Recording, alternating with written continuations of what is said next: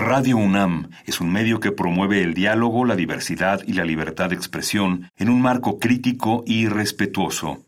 Los comentarios expresados a lo largo de su programación reflejan la opinión de quien los emite, mas no de la radiodifusora.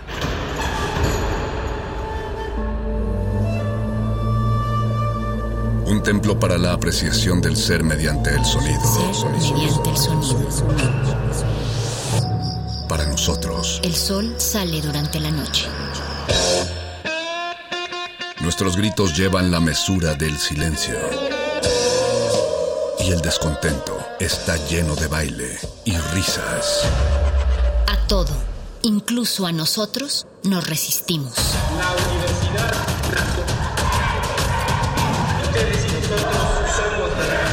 Resistencia modulada.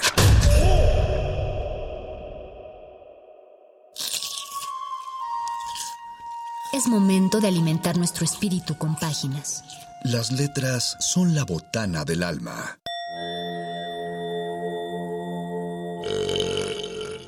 Recuerda la máxima. Los libros son como los tacos.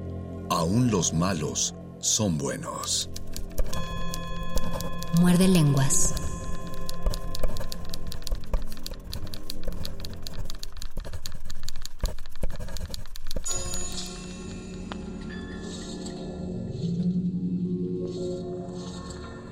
Buenas noches, apreciable audiencia de resistencia modulada y particularmente de su programa favorito de letras, taquitos y cualquier tipo de literatura muerde lenguas. Le doy la bienvenida a toda la gente que nos está sintonizando a través del 96.1 de FM en Radio UNAM o de www.radio.unam.mx. Agradecemos como cada semana, como cada programa que nos estén regalando un minuto de su tiempo que se va a volver en, espero yo, cincuenta y tantos minutos para que se mantengan en, en esta revista radiofónica, eh, particularmente para el tema de hoy que yo sé que no es, eh, vamos a decirlo claramente, no es, no es fácil, no es sencillo y de hecho voy a reconocer que ni siquiera es completamente atractivo. Yo me, yo me considero, no, hablándolo seriamente, digo, de todas las literaturas, eh, creo que la, una de las más vapuleadas es la literatura del siglo de oro. También sé que, muchos la, aprecian de una manera... Eh, y, también lo voy a decir un tanto exagerada y, lo tengo que decir yo que aprecio mucho este, este tipo de literatura, pero nos mantenemos en estos dos polos, en el que mientras unos hablan de que es la mayor expresión de la lengua española, otros, otros se duermen en el momento en que la escuchan y ninguno de los dos lados se concilian como para decir, eh, para entender por qué hay gente que se aburre con esta literatura y, la gente que le entiende y que le encanta no se, no se detiene en un momento a, tratar de escuchar estas razones de la aburrición. No voy a decir que, que voy a hacer aquí un parteaguas, porque seguramente alguien más tuvo la idea antes, pero sí vamos a utilizar este, este medio accesible para ver si intentamos reconciliar un poco de ambos lados, porque sí es mejor de lo que de lo que solemos recordar de la escuela y por qué no es tan buena como solemos recordar en, nuestras, en nuestras propias clases, ¿no? en nuestras propias apreciaciones. Pero antes de empezar y de entrar en la materia, quiero, quiero agradecer a la gente, a quien sea que esté allá en Radio UNAM, en Adolfo Prieto 133 en la Colonia del Valle, que pusiera play a esta grabación. Por eso digo allá en Radio UNAM, no me encuentro presencialmente en estos momentos, pero en el momento en el que grabo eh, están sonando alrededor del, país los rumores de los regresos a, trabajo, a trabajo presencial. Eh, yo personalmente lo que más espero es que eso solo signifique la baja de contagios y sobre todo la baja de, hospitalizaciones. Eh, venga lo que tenga que venir en cuestión laboral.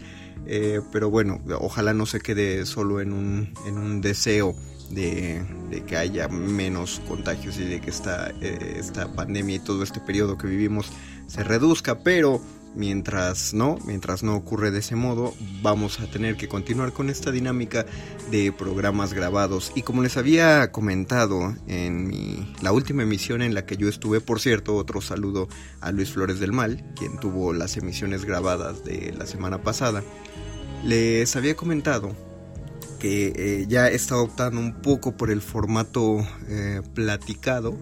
eh, de plática lectura híbrida, porque muchos programas fueron, fueron grabados nada más con, con textos eh, para compartirles, ¿no? Creo que por un momento funcionó, digo, me aventé la verdad muchos meses así, pero creo que vale la pena hacer un cambio, algo más, eh, más, personal, más cercano, algo tipo clase, eh, y digo tipo clase porque no, me voy a colocar aquí ante ustedes como si fuera a enseñar algo, aunque ese es el motivo último de la fundación de esta, de esta estación radiofónica, pero sí trataré de hablar desde mi, mi perspectiva de, pues, de, los temas que uno conoce. Eh, por alguno se volvió un lector profesional de alguna manera. Eh, y, por profesional me refiero a una persona que logró leer más de tres libros en un año en algún momento de su vida. Que por cierto es, es curioso, eh, eh, estaba pensándolo otra vez que este es el año, me parece en el que menos libros he terminado. Así hablando de libros específicamente, en este momento no he terminado ninguno a lo largo de, para este quinto mes del año no he terminado ninguno. Sin embargo, es uno de los periodos de mi vida en que más he leído eh, tanto puntos sueltos de libros como eh, artículos eh, escritos en internet, textos de gente que publica en internet. Es lo malo que no podemos contabilizar la lectura, eh, las lecturas individuales, ¿no? Uno puede leer un cuento precisamente para un programa como este, pero pues no lo vas a contabilizar como que terminaste de leer un libro para que lo presumas después con tu fotografía de Starbucks, ¿no? o en tu, en tu recuento final del año de, ah, me leí 37 libros, porque eso expresa lo inteligente que soy. Eh, pero bueno, vamos a hacer estas lecturas. Eh, vamos a empezar con un entremés de Cervantes, el entremés de la guarda cuidadosa. Eh, y hay un, hay un motivo, hay varios motivos por los cuales escojo este. Primero, bueno, el, fundamental de todos. Yo, yo soy un admirador profundo del siglo de oro, de la literatura del siglo de oro español.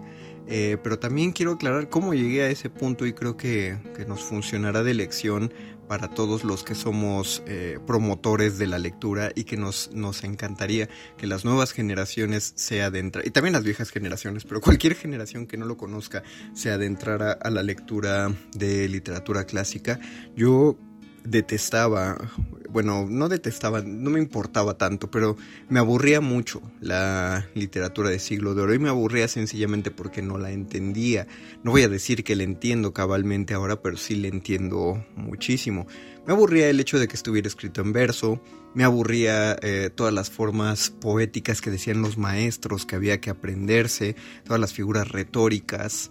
Eh, me aburría esa manera tan extraña de, hablar de los personajes y que no parecía que no estaba pasando nada en la obra. No las entendía. En la preparatoria yo trataba de huir de esas lecturas como de la peste. Para ello mando un saludo a mi amigo el escritor Adrián García que siempre tuvo a bien explicarme de qué iban estos textos y no lo aprecié del todo hasta, hasta ya que entré a la, a, la carrera, ya que entré a literatura dramática y teatro y no fue precisamente por una materia de historia del teatro, fue una materia que nos daban en el antiguo plan del colegio de teatro. Eh, y lo digo así porque no sé si el nuevo plan, el plan que ahora llevan, el plan de estudios tiene una materia similar o tiene la misma materia, pero en ese momento se llamaba morfosintaxis y ahí nuestra maestra, que era una maestra de letras hispánicas, Rebeca Cabañas, nos enseñó a escribir eh, las diferentes formas eh, de construcción poética, es decir, nos, enseñó a medir versos y a escribir estrofas. Eso es todo. Eh, medio nos, nos guió para leer poesía y digo medio no, no como si fuera un error de ella, sino que no era su fin último. para ella el hecho de poder escribir verso era solo una manera de ejercitar la, la mente, el oído y la mano. Eh, y por mano me refiero a la pluma, pues a la creatividad. Eh, también daba o sigue dando sus clases si es que tiene la misma materia que me empezaron a fascinar las formas poéticas y de ahí a mi primer acercamiento eh, personal que puedo decir que no fue obligado pues para acercarme al teatro en verso fue don Juan Tenorio de José Zorrilla Eh, don Juan Tenorio no pertenece al siglo de oro, a pesar de que la época está basada en este, en este periodo, siglo XVII español. Eh, ya es del periodo romántico eh, de la literatura española. Es una obra mucho más larga de lo que suelen ser las obras de teatro de siglo de oro. una, una pieza de siglo de oro mide entre 2.800 y 3.100 versos.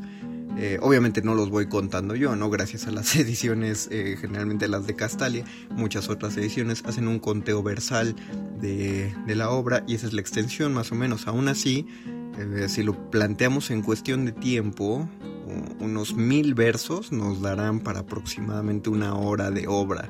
Claro que depende muchísimo del ritmo que lleven los actores, los actores, ¿no? O, el tipo de escenas que se metan meramente de acción sin diálogo, pero calculen eso, unos mil versos aproximadamente por hora. Eh, don Juan Tenorio, si no recuerdo mal, tiene cerca de ocho mil versos.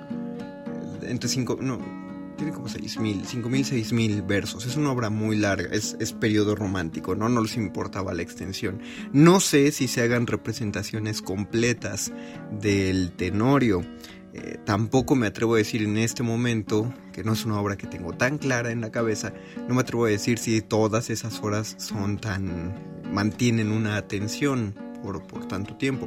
Pero lo que, lo que sí me ayudó para entrar al teatro en verso fue que Don Juan Teniero está escrito de una manera más sencilla de leer el verso eh, y la forma en la que está construida el verso de Don Juan Tenorio es mucho más amable que como está construido el verso de Siglo de Oro. No es lo mismo construir un verso en la estética romántica que construir un verso en la estética barroca, definitivamente. Si lo que acabo de decir suena demasiado cerebrón, demasiado sesudo, eh, por no decir hiperlactante, porque siempre recuerden que la dinámica de este programa es hablarle de literatura a la gente que no necesariamente la estudia y que no necesariamente tiene por qué estudiarla, porque nuestro motivo es que justo la gente entre a la literatura, eh, es así de sencillo. Si un día quieren entender cómo fue el cambio entre una, transición entre el tipo de literatura clásica y el tipo de literatura romántico, aviéntense unos, eh, unas estrofas de una obra de siglo de oro y luego unas estrofas del Don Juan Tenorio. va a ser muy evidente no solo eh, a cuál se va a entender más fácil a la primera, y no estoy llamando tonto a nadie, simplemente que José Zorrilla pues, lo escribió con la facilidad del, del romántico, por eso los clásicos eh, no detestaban a los escritores románticos. Ellos no les importaba si había un artificio en el trabajo, lo que les importaba era cómo les salía de la entraña, de la tripa y que funcionara a como la necesitaban en el momento. Por lo tanto, pues que, se pudriera el artificio, ¿no? Eh, contrario a, a los siglodoristas, que mientras más excelsa se volviera la palabra, era mejor. Cosa que eh, y sí tendría que decir como apreciador de siglo de oro, cosa que muchas veces eh, afecta directamente al fin último del teatro, que es entretener. En la actualidad podemos eh, comprar los Castalia, yo espero que sigan vendiendo los Castalia en 30 pesos en las librerías de viejo del centro, lo deseo con todo mi corazón, porque no solo, no solo porque están baratos, sino porque eso significaría que las librerías de viejo siguen existiendo aún después de la pandemia. Eh, podemos leer esas ediciones gruesísimas y que están llenas de notas a pie de página que nos ayudan a y de estudios preliminares fascinantes cada uno de ellos nos ayudan a leer con más facilidad eh, estas piezas pero si somos un espectador y nos estamos enfrentando a esta construcción de palabras en el mismo momento que estamos viendo la obra. Eh, no sé si se alcance a apreciar toda la poesía y no me atrevería a pensar cómo era el intelecto de los espectadores del siglo XVII, es decir, eh, al, al, ganapán, al porquero, que iban a los corrales y veían la obra, eh, eran, tenían un nivel de apreciación estética y poética tan elevado que captaban todas y cada una de las palabras de Lope o, de Tirso de Molina. Eh, quiero, creo, creo pensar, creo atreverme a decir que, que no. Eh, si bien Lope eh, tiene, Lope de Vega tiene como mucho de artificioso y era un gran poeta, si algo tiene en sus obras es que al mismo tiempo de que utilizaba el artificio era muy entendible su artificio era como ser inteligente para hacer un chiste. Creo que esa sería una definición que seguramente los siglodoristas me sacrificarían, pero la defendería hasta la muerte. Eh, Lope de Vega hace chistes inteligentes, hace una comedia muy inteligente, claro, formulaica en muchas de las obras, pero inteligente al fin y al cabo, y es este ingenio eh, el que lo hace construir formas poéticas que resultan graciosas y atractivas al oído y creo yo que es la razón por la que eh, Cervantes lo nombra el Fénix de los Ingenios, ¿no? Eh, pero al mismo tiempo hay una obra, y, la tengo por aquí en mi biblioteca, llamado Las firmezas de Isabela. A contrario de muchas obras de siglo de oro, no van a encontrar eh, este texto en, en, Porrúa. me creo, ¿no? Podría, podría jurar que no lo encontrarán en Porrúa, pero sí lo encuentran en la Biblioteca Básica Castalia las firmezas de Isabela, eh, si no le suena, no se preocupen, a nadie le suena. Es una obra de siglo de oro, escrita por Luis de Góngora y Argote. Eh, don Luis de Góngora es el, el poeta de siglo de oro. Como poeta es excepcional, es críptico y es un místico de las letras. Eh, podríamos afirmar como una teoría conspirativa y casi borgesiana que todo, todo el entendimiento de la literatura y del universo y del corazón humano está contenido dentro de las soledades de Luis de Góngora. Sin embargo, su obra, Las firmezas de Isabela, es, pésima, es, muy aburrida. Eh, vamos a leer también en un rato, si no en este programa, que ya me extendí en este, en este prólogo un rato, eh, pero el miércoles, si no nos da tiempo hoy, el miércoles sí, sí leeremos una, un pedacito de esto. Está muy bien escrita, o sea, eso sí no se va a negar. Si algo sabía hacer Luis de Góngora era escribir, pero como teatro, como teatro no es funcional. Como teatro es, es lento, es cansado. La trama podría ser buena, pero no se relata de manera atractiva. Eh, lo que nos devuelve al hecho de pensar de que el teatro finalmente es un espectáculo.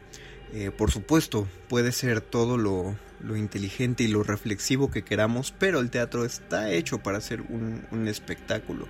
Eh, finalmente, si queremos que al espectador le llegue todo solo a través de las palabras, pues mejor lo ponemos a leer una novela, ¿no? O si queremos que solo le llegue a través de la imagen, pues le mostramos una pintura, una serie de pinturas, un collage. Eh, una, animación. Eh, mientras sea solo la imagen estática, a eso me refiero. Pero si la imagen o la palabra están cargadas de acción, más bien deben estar cargadas de acción para que sea teatral, para que sea dramático. Eso es lo que significa drama, ¿no? La, la acción.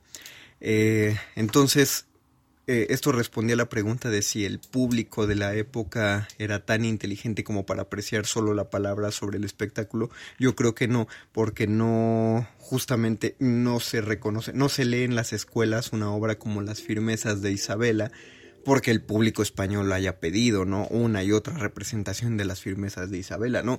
Eh, Tampoco se pidió una representación de los entremeses de Cervantes, eso se los concedo, pero el motivo por el cual no se pidió la representación de los entremeses es porque nunca se presentaron los entremeses. Cuando, eh, cuando Cervantes escribe sus entremeses en, me parece que todavía estaba en, su, en su etapa de soldado en Argelia, eh, y estaba intentando lograr una fama teatral, eh, primero creó su producto antes de llegar a venderlo a España. Entonces escribe ocho entremeses y ocho comedias. Eh, las comedias de Cervantes también están en Castalia y en esas comedias no se incluye su tragedia principal, que es el cerco de Numancia. Escribe estos ocho textos dramáticos y se va a España esperando encontrar una compañía que le monte los textos. Lamentablemente cuando llega a España todas las compañías de teatro están peleándose por los textos de otro dramaturgo y ese dramaturgo es Lope de Vega. Fue... Eh, Lope de Vega fue el Michael Bay que le robó todas las salas de cine al, al, director independiente Miguel de Cervantes. Entonces Cervantes no pudo estrenar sus ocho entremeses y se quedaron. No sé si la apreciación de los entremeses eh, internacionalmente surgió a partir de esto que les voy a contar, pero sí ocurrió así en México. Quien populariza los entremeses de Cervantes es Enrique Ruelas. Eh, la gente de la Facultad de Filosofía y Letras ubicará que así es como se llama uno de los teatros que tenemos dentro de la facultad, una de las aulas teatro.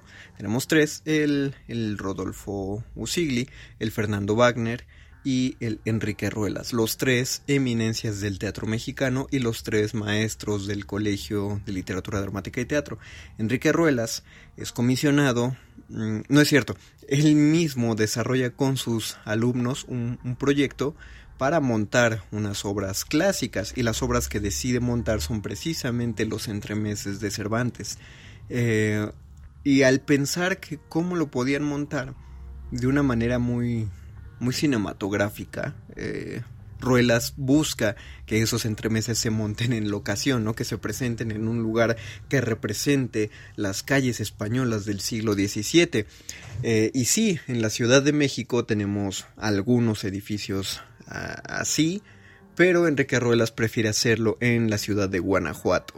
Lo que no les manejo es el dato es si es porque Enrique Ruelas vive en Guanajuato, o, solo porque Guanajuato estaba más bonito que la ciudad, no lo sé. Eso sí, discúlpenme, sé que hice un trabajo en la facultad al respecto, pero ese dato no lo guardé en mi cabeza, solo guardé que a Enrique Ruelas le pareció fascinante las calles de Guanajuato.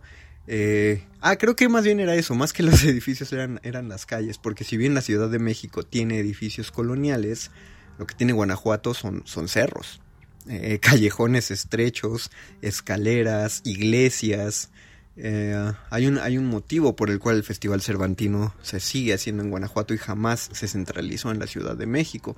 Y lo agradecemos muchísimo. Hay, hay cierta magia temporal en Guanajuato eh, y creo que se concentra mucho en el festival, en el momento en el que cae la noche y hay tanta gente allá afuera y se escucha la música y ves a los intérpretes en la calle, sientes que estás, que te has suspendido en el tiempo porque estás en edificios, edificios que han vivido generaciones y seguirán existiendo a través de generaciones como la literatura. Para Ruelas esto, esto era fascinante, unir la arquitectura del lugar con la escritura de Cervantes y presenta con su grupo de alumnos del colegio eh, los ocho entremeses de Cervantes en un pequeño festival que por ello se llamó Cervantino. El primer festival cervantino fue la presentación de unos estudiantes de la UNAM presentando sus eh, los entremeses de Miguel de Cervantes. Poco a poco se empiezan a agregar otras actividades paralelas a las presentaciones de los entremeses de Cervantes. Obviamente empieza a entrar música, eh, música que intenta emular la época eh, española, empieza a haber más artistas callejeros, porque el motivo principal de, del festival era hacerlo en la calle y es curioso. En, en España sí había una tradición de, de teatro callejero, pero no eran los entremeses los hechos para el teatro callejero. El Lope de Rueda escribió sus, sus eh, pasos justamente para que fueran estas representaciones eh, informales, ¿no? Herederas de la comedia del arte. Pero un entremés está escrito para ser representado entre los actos de una obra de una obra normal, entre las jornadas, que era como se llamaban de una obra de teatro normal. Eh, les acabo de decir que esas representaciones pueden durar hasta tres horas un entremés durará 20 minutos. Entonces era ofrecerle un espectáculo de 4 horas al público. Trágate esa de la Justicia. Entrabas a la función, primero veías una, una presentación introductoria en lo que todo el mundo se acomodaba, eh, se llegaban con sus naranjitas a los corrales. Eh, los corrales, si alguien no los ubica, imagínense un patio, un patio muy amplio, un atrio como de iglesia, pero no eran no era en, una iglesia, estaba encasillado entre, entre edificios, entre casas, había palcos en esas casas, estaba, no estaba techado, eh, algunos metieron techo después, pero era prácticamente un teatro al aire libre. Y enfrente había un tablado eh, del cual, en el cual salían los actores, la gente llegaba al corral, no había sillas, la gente llevaba su silla o se quedaba de pie. Y esto que dije de las naranjas es porque estamos hablando de gente en España en el siglo XVI todos olían muy mal. Eh, entonces llevaban naranjas para que entre el cúmulo de gente no te diera asco la cantidad de humanidad que había. Entonces tú cortabas un poco la naranja o, la pelabas y te frotabas la cáscara de naranja en la nariz para que te oliera el alrededor a naranja y soportaras tanta humanidad.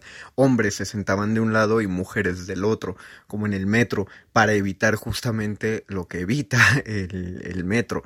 Eh, muy civilizados, eh, los incivilizados españoles que no se bañaban. Eh, y llegabas ahí y empezaba una presentación introductoria en lo que la gente seguía llegando y acomodaban sus sillas eh, golpeaban cacerolas para que la función iniciara, salían los primeros comediantes, te presentaban qué ibas a ver y empezaba la primera jornada. No había cambios de luz, lo más que se podía ver en el cambio de luz era algunas antorchas en caso de, que la presentación ocurriera más, más tarde, eh, cosa que sí era una costumbre. Después terminaba la primera jornada y empezaba un entremés. Eh, podías disfrutarlo o podías salirte del teatro en lo que sabías que iba a empezar la siguiente jornada. Había entre actos, pues, ¿no? Era, era este intermedio, pero un intermedio que tenía eh, divertimentos. Así, ir al teatro era toda una fiesta. Es la clase de cosas que, me fascinan, no solo, no solo de la época, sino de los textos, porque a mí me transmiten esa, ese ritual, ese aspecto tan clásico que a mí me encanta mantener eh, en el teatro y que Ruelas yo creo que también le gustaba porque de alguna manera lo, consiguió hacer a tal grado de que vean lo que es el Festival Cervantino ahora.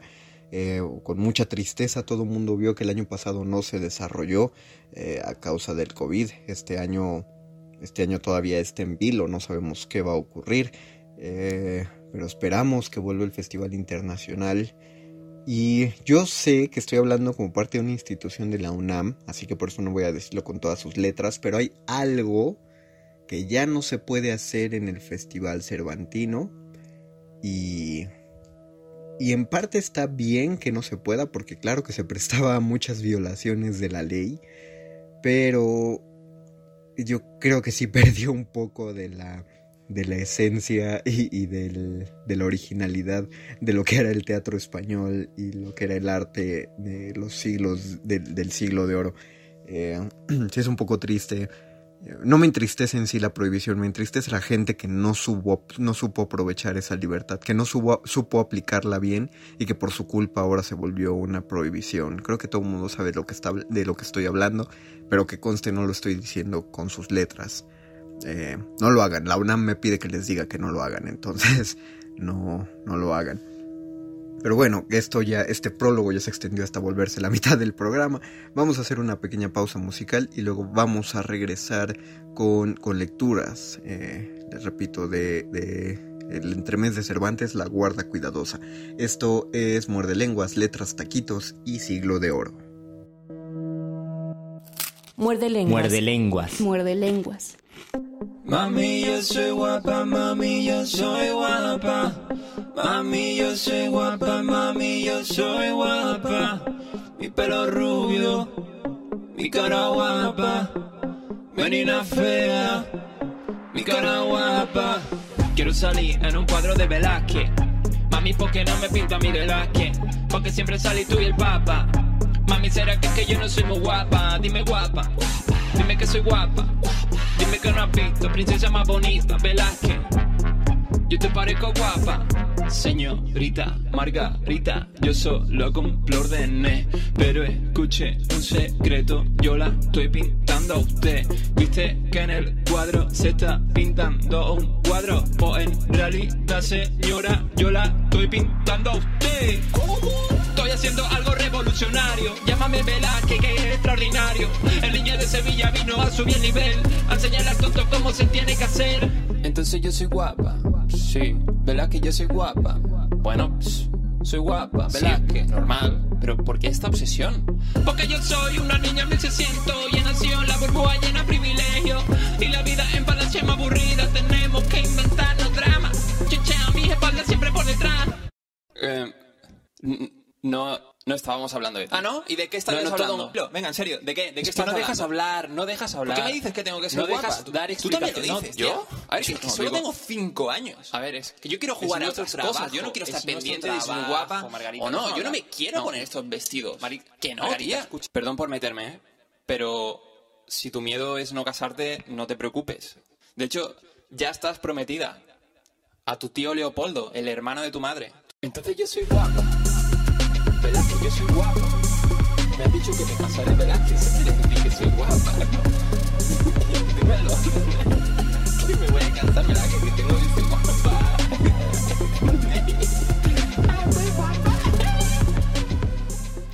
Muerde lenguas. Muerde lenguas. Muerde lenguas. Volvemos a este muerde lenguas de letras, taquitos y siglo de oro. Curiosamente, antes de empezar a leer, les dije, les iba a contar las razones por las cuales voy a leer un poco de la guarda cuidadosa, pero me extendí durante 15 minutos diciéndoles por qué me gusta el siglo de oro. El segundo motivo es este, que justo este, este gusto que he tenido, tengo que reconocer y que a todos les quede muy en claro que la única instrucción académica que yo tengo acerca del siglo de oro es mi materia de historia del teatro de tercer semestre. Eh, saludos al maestro Gonzalo Blanco. Y una o dos clases de la cátedra extraordinaria Juan Ruiz del Arcón con José Luis Ibáñez. Descansé en paz. Pero solo una o dos sesiones, ¿eh? Él, él daba un seminario permanente y no me. no, no entré más. No lo estoy diciendo con orgullo tampoco. Eh, más bien, justo lo que les quiero dejar en claro es que si bien he estudiado muchísimo de esto, es por cuestión autodidacta. Y yo soy una persona que cree, respeto mucho a los autodidactas, pero sí creo que debe haber una dirección académica en esta clase de cuestiones. Eh, era muy joven, no, no, me, no me daba flojera, la verdad. Ahora lo lamento, ojalá hubiera sido un poco más ñoño y me hubiera metido más actividades extracurriculares. Pero mi actividad extracurricular era leer esto en el metro y devorarme los prólogos de estos libros y leerme las notas a pie.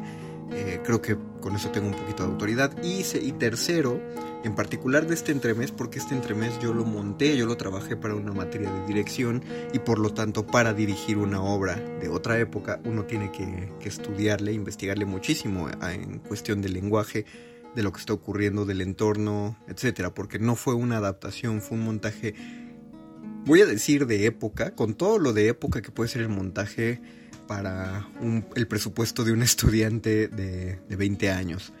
Eh, pero lo, hicimos bastante decoroso. Le mando un saludo a todo el elenco. Ustedes saben quiénes son los que estuvieron ahí. Había hasta un músico y todo en vivo. Muy divertido.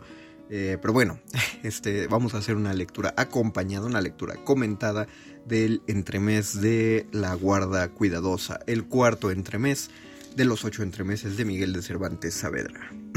Ojalá esté sonando música así como, ya saben, clasiquita de esta, ¿no? Dice, sale un soldado a lo pic... Ah, antes tengo que aclarar. ya me interrumpí.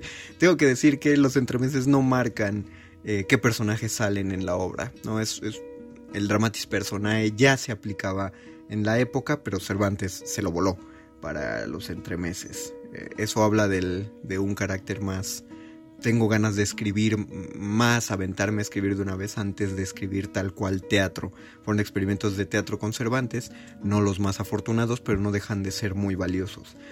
Sale un soldado a lo pícaro con una muy mala banda y un antojo, y detrás de él un mal sacristán. Ya, esta, esta es una acotación muy breve y ya nos da mucho. Eh, hay pocas acotaciones en el siglo de oro y las que hay son muy puntuales. Y la primera es una que genera mucha confusión entre los actores hasta la época. Eh, dice, sale un soldado. Eh, pero cuando uno está leyendo una obra de teatro contemporáneo y un actor sale, uno entiende que se sale del escenario, ¿no? que, que se va, pues. Entra porque entra al escenario. En el siglo de oro es todo lo contrario. Cuando alguien dice sale es porque está entrando al escenario y dice sale justamente por lo que les conté de los corrales. El corral está casi al aire libre. Entonces el actor cuando entra al escenario sale de los camerinos, por así decirlo, del, del, del trasteatro. Sale un soldado a lo pícaro eh, esto de pícaro es algo que se va a seguir explicando a lo largo del texto, no me detengo, con una muy mala banda y un antojo. Por mala banda se refiere a la, a, la banda que lo califica como soldado, por mala significa que ya está, ya está vieja, roide, desgastada. El antojo es una lata eh, de metal, como un portaplanos, pero que los soldados llevaban para demostrar sus documentos legales. Eh, obviamente un soldado es una persona que está orgullosa o debía estar orgullosa de haber peleado por su país y, y esos papeles lo, lo, calificaba o más bien era su manera de demostrar en cuántas guerras habían, en cuántas batallas se habían estado, ¿no? Entonces, era una manera de presumir, es como si llevaras tu título a todos lados, muy molesto. Y dice, y detrás de él un mal sacristán. Un sacristán es un sacristán. Un mal sacristán es justo lo que están pensando. Soldado. ¿Qué me quieres, sombra vana? Sacristán. No soy sombra vana, sino cuerpo macizo. Por sombra se refiere a un fantasma eh, y el sacristán está diciendo que, que no es un fantasma, es una persona real. Soldado. Pues con todo eso, por la fuerza de mi desgracia, te conjuro que me digas quién eres y qué es lo que buscas por esta calle. Sacristán. A eso te respondo por la fuerza de mi dicha, que soy Lorenzo Pasillas, sota sacristán de esta parroquia, y busco en esta calle lo que hallo, y tú buscas y no hallas. Soldado. Buscas por ventura a Cristinica, la fregona de esta casa. Sacristán, tú dixisti. Eh, esto es un chiste. no sé. No sé cómo le hubiera caído a la gente de la época eh, y no lo sabremos. Cervantes no lo supo y los, españoles no lo supieron porque les digo, no se presentaron los entremeses. Pero es un chiste que entre mis amigos y yo llamaríamos culterano. Eh, Cervantes pone a hablar al sacristán en latín porque los, la, las personas eclesiásticas saben hablar latín, pero lo pone a hablar un mal latín. Eh, es exactamente lo mismo que Tintán intentando hablar inglés. Eh, y lo que nos da risa ahora, eh, cuando conocemos más inglés, es justamente que le está intentando hablar un mal inglés. Lo mismo que este, este sacristán está hablando un, un latín abizarrado. Es una herencia cómica, si se dan cuenta. Ahora el, el, chiste en la actualidad no caería del todo, en tanto que hay menos hablantes de latín de los que había en el siglo XVI, aunque habría que XVII, perdón, aunque habría que preguntarnos si entre el público habría hablantes de latín. Ahí me pregunto para quién escribió Cervantes esta obra, si para el vulgo o para que lo escucharan personas eh, instruidas y leídas. Tú dijiste, soldado, pues ven acá, sota sacristán de Satanás, sacristán, pues voy allá, caballo de Ginebra. Juego de palabras, él le está diciendo sota y el, sacristán le está diciendo caballo.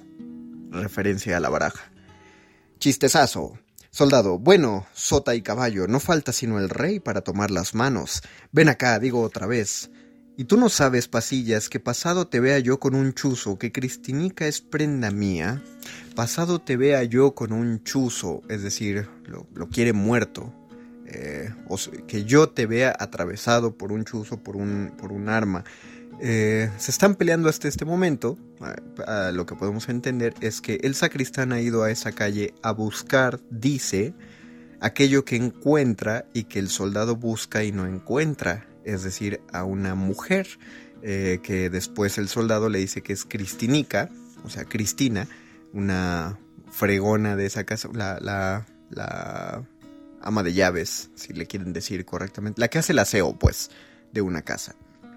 Eh, sacristán, y tú no sabes, pulpo vestido, que esa prenda la tengo yo rematada, que está por sus cabales y por mía.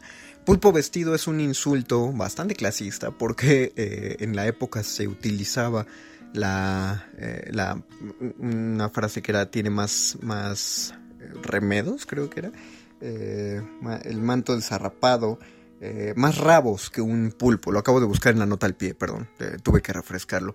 Más rabos que un pulpo porque en la época la gente que tenía menos dinero utilizaba la ropa hasta que se le empezara a caer a jirones como, como de caricatura. Entonces, lo que le está diciendo el sacristán al soldado es que le está haciendo referencia a su ropa que está harapienta, lo cual es una crítica de Cervantes.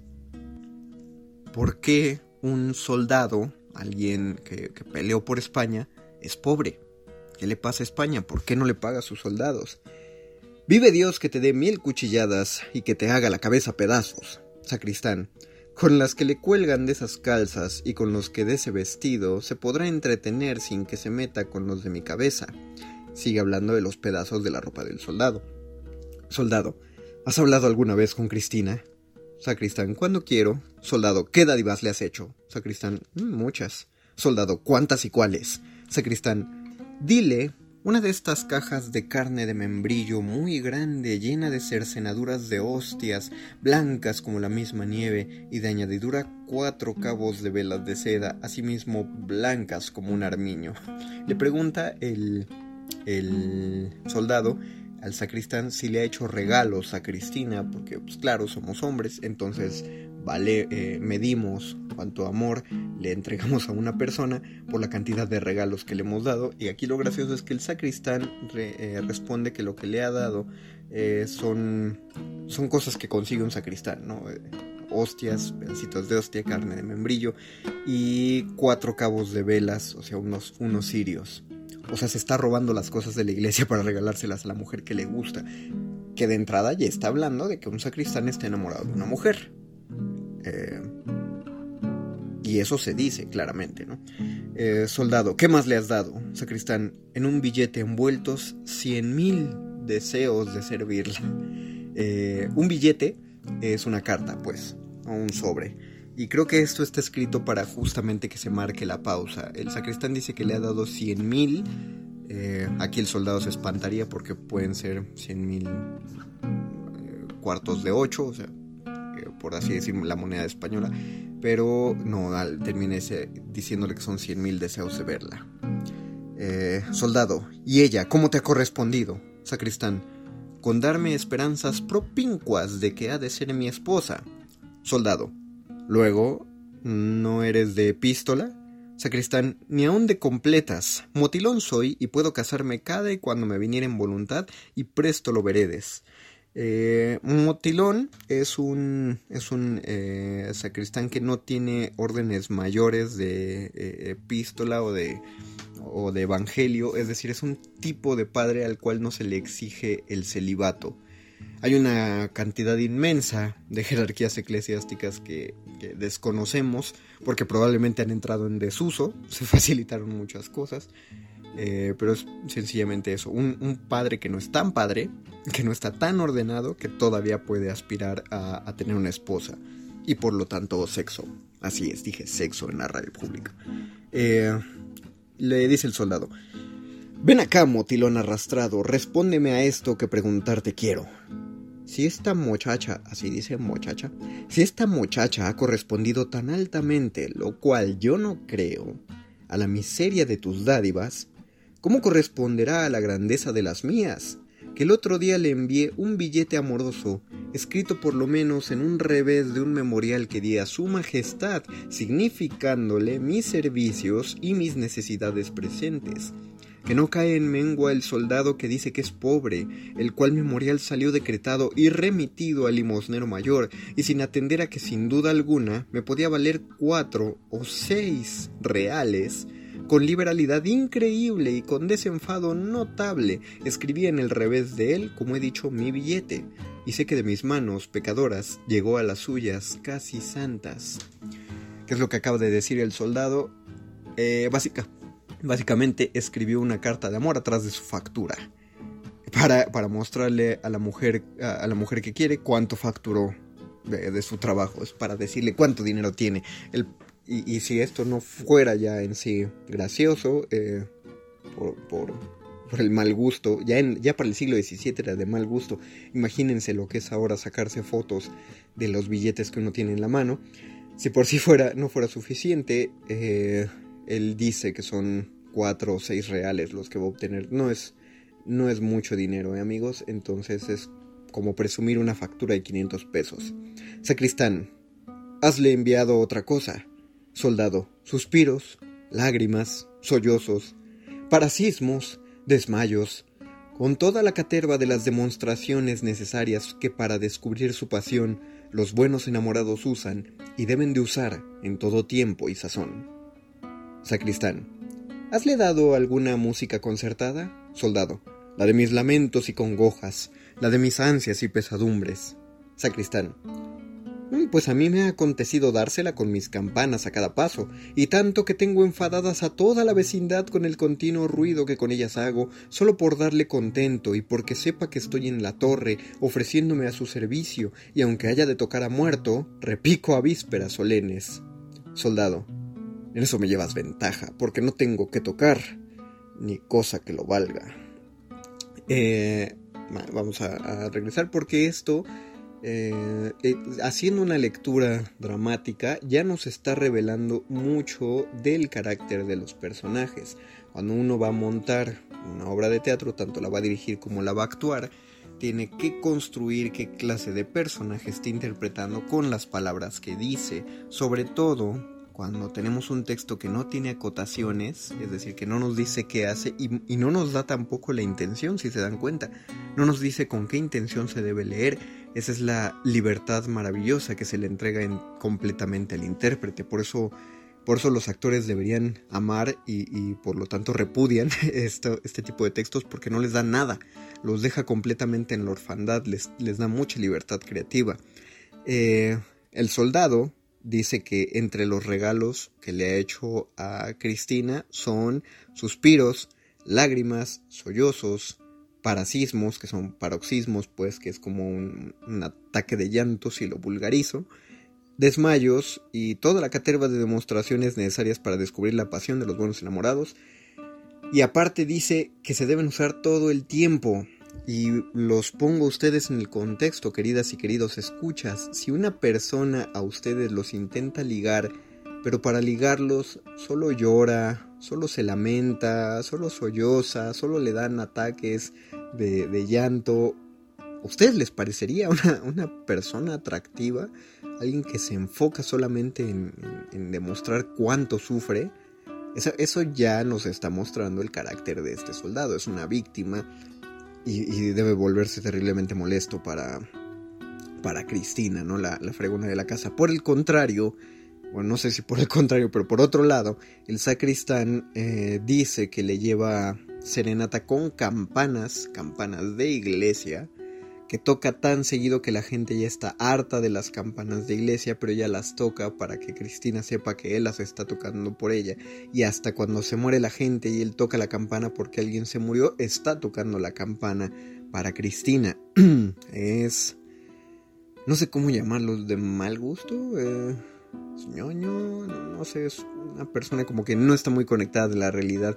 Eh, lo, lo padre de este conflicto de enamorados es que parece que ninguno tiene las de ganar, aunque ambos presuman que tienen las de ganar, ¿no? Eh, bueno, dice suspiro, lágrimas, eh, sacristán. ¿Y de qué manera corresponde? Ah, no. Ah, sí. Ah, y al final el soldado dice que eh, le lleva ventaja el, el sacristán porque el soldado no tiene que tocar. Y eso es un juego de palabras, porque en la época tocar también significaba cobrar. El soldado ya ha dejado en claro, tanto en voz de su antagonista como de él mismo, que es pobre. Eh, sacristán, ¿y de qué manera ha correspondido Cristina a la infinidad de tantos servicios como le has hecho?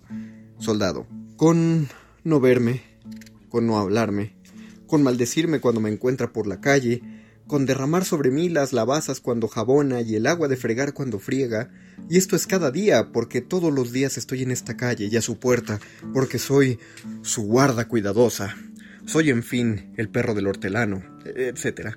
Yo no la gozo, ni he de gozarla ninguno mientras yo viviere. Por eso váyase de aquí el señor Sotasacristán, que por haber tenido y tener respeto a las órdenes que tiene, no le tengo ya rompidos los cascos. Eh, lo que ha quedado bastante claro cuál es el, el, el conflicto de este problema, ¿no? La guarda cuidadosa es nuestro personaje principal. Y al principio podríamos tener un poco de empatía con su situación porque es una persona enamorada, aparentemente, eh, y que está buscando a la mujer objeto de su deseo. Pero en este punto ya nos aclara que la mujer no le hace caso, ella no está interesada en él, entonces él dice ser el perro del hortelano. ¿Cuál es la fábula del perro del hortelano? El perro del hortelano es el que ni come la fruta ni deja comerla una persona muy molesta, pues como el perro no come fruta, eh, y no, no, él mismo no se la come, también al protegerla no deja que nadie más se la coma. Entonces, su lógica de este soldado, de esta guarda cuidadosa, es si yo no puedo eh, ser su pareja, nadie podrá ser su pareja. Entonces el soldado está cuidando esa calle para que nadie se acerque a Cristina, para que nadie vaya a cortejarla y entonces ella se quede sola hasta que le haga caso. No sé cuál es la lógica de esos, supongo, es la lógica de esas personas. Pero dice el sacristán, a rompérmelos como están rotos esos vestidos, bien rotos estuvieran. Soldado, el hábito no hace al monje, y tanta honra tiene un soldado roto por causa de la guerra, como la tiene un colegial con el manto hecho añicos, porque en él se muestra la antigüedad de sus estudios. Y váyase, que haré que lo que dicho tengo. Sacristán, ¿es porque me ve sin armas? Pues espérese aquí, señor guarda cuidadosa, y verá quién es callejas. Soldado, ¿qué puede ser un pasillas? Sacristán, ahora lo veredes, dijo Agrajes. Eh, hay, hay unos juegos de palabras aquí curiosones. Hay unas notas de pie aquí de página, pero no voy a entrar en detalle de ello. Baste decir que son igual otros chistes muy cultos eh, que hacen referencias a otras lecturas que no sé si la media poblacional española del 17 tenía, eh, pero cuando menos suenan graciosas, ¿no? Es decir, si suena padre, yo creo que ahora lo voy a usar en mi vida cotidiana. Ahora lo veré, dijo Agrajes. Eh, la, voy a, la, voy a, pronunciar varias veces para aprendérmela. Ahora lo veré, dijo Agrajes. Y creo que se puede volver una frase chistosa y, y, y constante, aunque no sepamos qué significa, ¿no? Eh, pues bueno, es, ese es el conflicto principal de estos dos personajes. Ambos quieren a la mujer. Eh, se están peleando. El sacristán no puede competir contra el soldado porque no tiene armas. Y estamos hablando de un soldado finalmente. Eh, está armado, es peligroso, es pobre, está frustrado y está enamorado en sus propios términos. No es una persona, por lo tanto, muy sana mentalmente y no es alguien a quien uno debería enfrentar de buenas a primeras. Entonces el sacristán prefiere mantener una sana distancia del, guarda para, para, proteger su propia integridad. ¿no? Pues creo que voy a dejar la lectura de la guarda cuidadosa hasta acá. Digo, me aventé unos que son 21 minutos eh, de esta pequeña lectura y apenas fue una, una parte muy, muy, muy breve.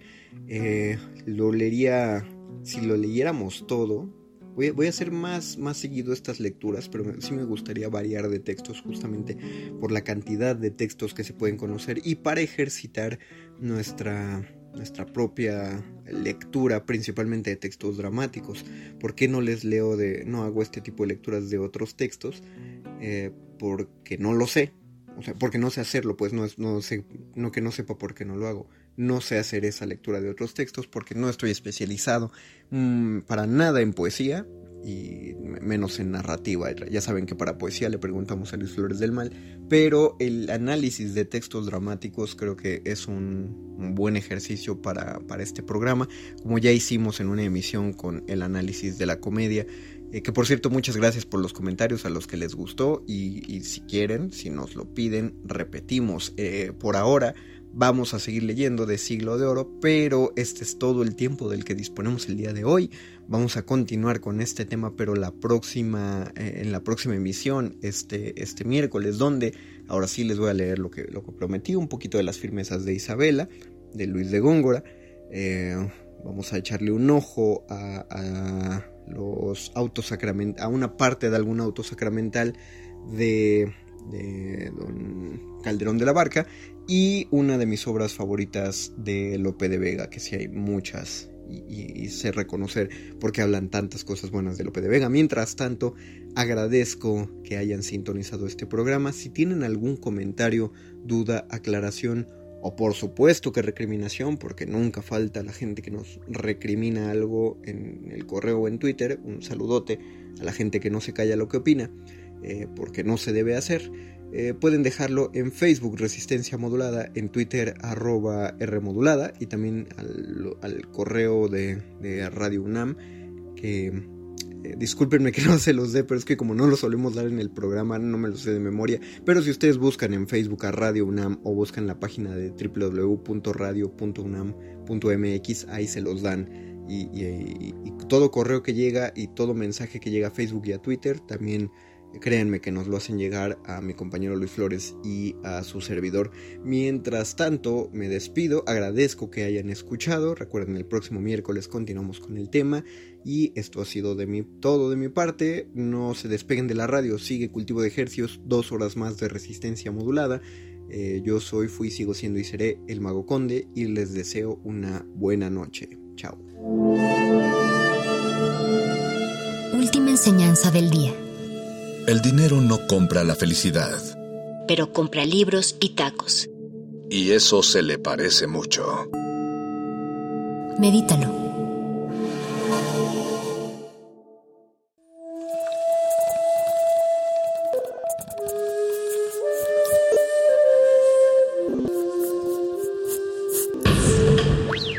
La música emergente es como el silencio. Silencio.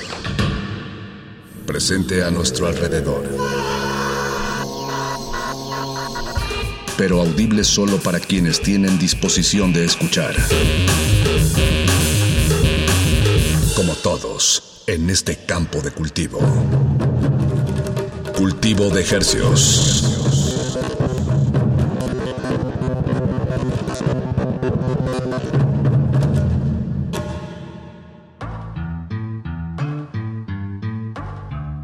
Organismos audiosensibles y radioceptibles inmersos en las ondas hercianas. Bienvenidos a otra emisión de Cultivo de Hercios. El invernadero musical de resistencia modulada que se atomiza y transmite los lunes y los jueves a las 9 de la noche en compañía de usted y de la música recién cultivada que hacemos llegar hasta sus oídos. Por el 96.1 de FM 860 AM XEUN Radio UNAM, transmitiendo con 100.000 watts de potencia en el Valle de México. La salvajemente cultural llega a ustedes también a la aldea global a través de nuestro portal en línea www.radio.unam.mx. Muchas gracias por su sintonía. Estamos contentos de acompañarle esta noche y le saluda desde estos micrófonos su servidor Paco de Pablo. Y desde este otro micrófono, su servidor Apache o Raspi, un, verdadero honor estar sonando aquí en Radio UNAM, experiencia sonora.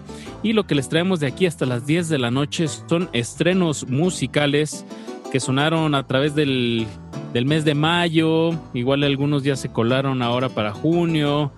Y bueno, son todos son hispanoparlantes, eh, músicos latinoamericanos.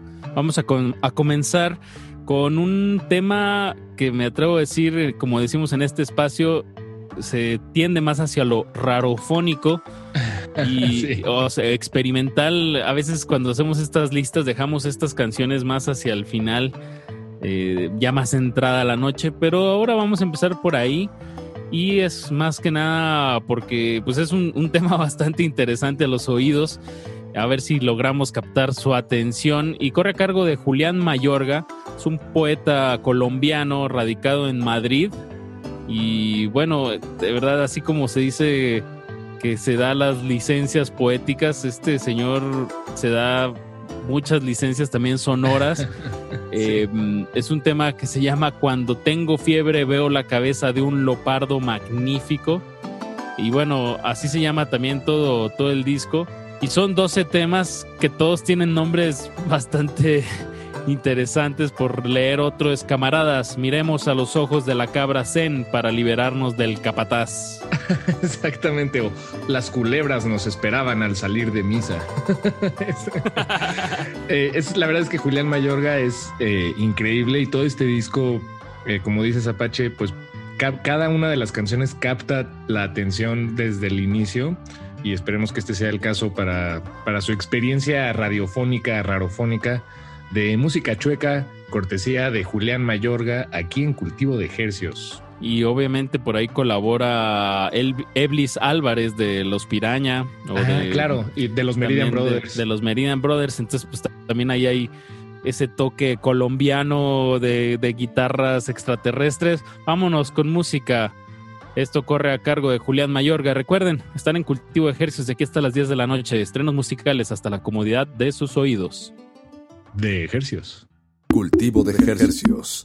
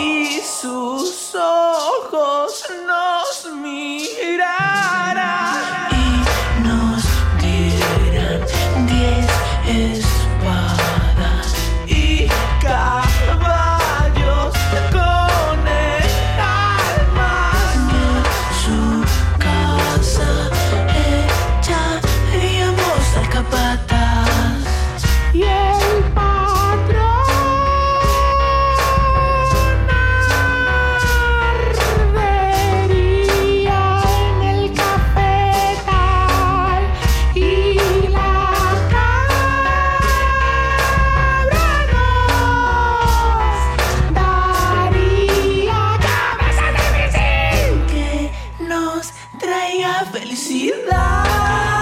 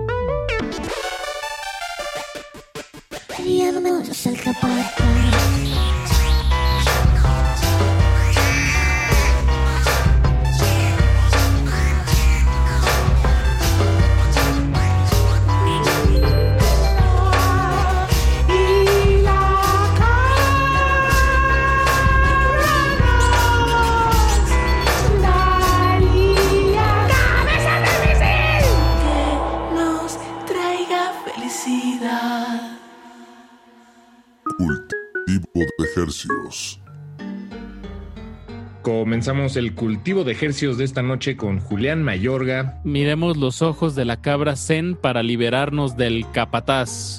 Esto es parte del disco. Cuando tengo fiebre veo la cabeza de un leopardo magnífico.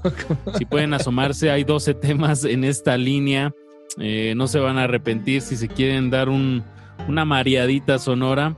Aquí a cargo del poeta colombiano Julián Mayorga. Y bueno, ahora pues nos vamos a unas sonoridades eh, igual en lo experimental, pero a la vez son más raíces. Eh, hablo de, del, de la rap, del rap fusión. Miche Represent se llama el, Así es. el proyecto musical. Desde la Sierra Miche de Oaxaca, Apache, ahí en Tamazulapam. De ahí viene César Alex Antunes, eh, que, que también, bueno, adopta este, este nombre, este seudónimo Miche Represent, como, como parte de un proyecto que, que busca reforzar y revalorar la cultura ayuk. eh, ay- Ayuk, perdón, Con doble U. A- Ayuk. Exacto, ayuk. Es A-Y-U-U-J-K. Exacto, ayuk. Pues exacto, re- reforzar y revalorar esta cultura pues a través de, de, las, de esta expresión particular artística que es el rap, la poesía, eh, el canto y, bueno, este, este proyecto nos, da mucho gusto compartirlo aquí en estas frecuencias con ustedes.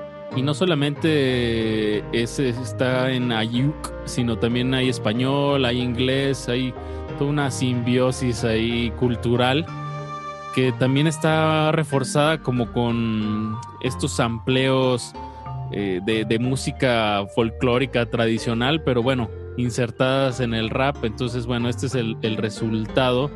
El tema se llama Mujer Ayuk, justo. Y después de eso vamos a escuchar eh, el nuevo sencillo que acaba de publicar Vial H Clap junto con Juan Perdido. El tema se llama El Cascabel. Creo que estos dos temas, además que, que vamos a presentarles, eh, pegan especialmente bien juntos. Nuevos folclores, Paquito, aquí en Cultivo de Ejercicios. Eso. Súbenle a su radio. De ejercicios. Cultivo de ejercicios.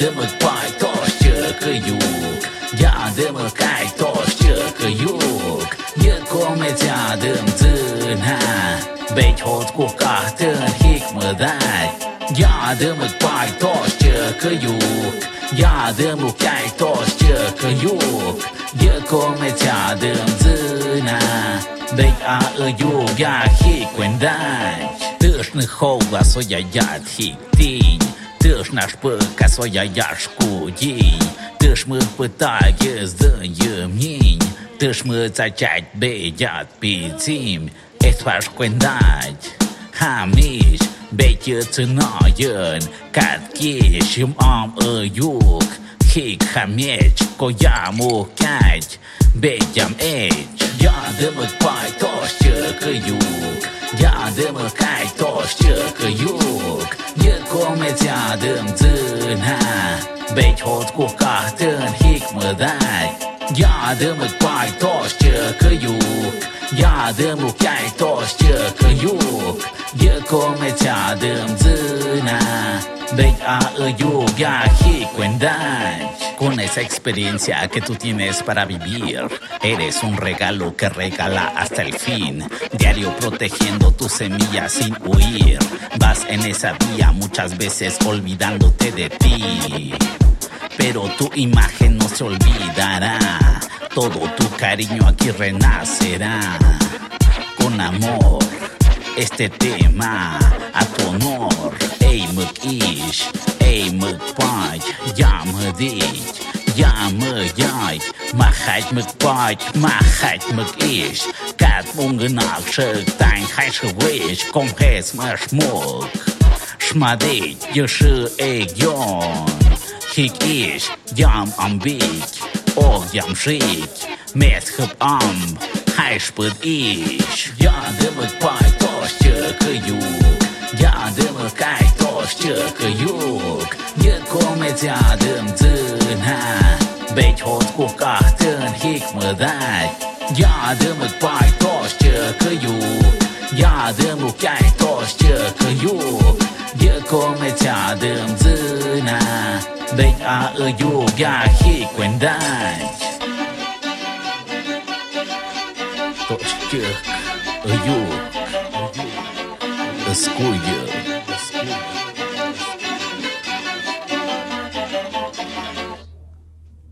Cultivo de ejercicios.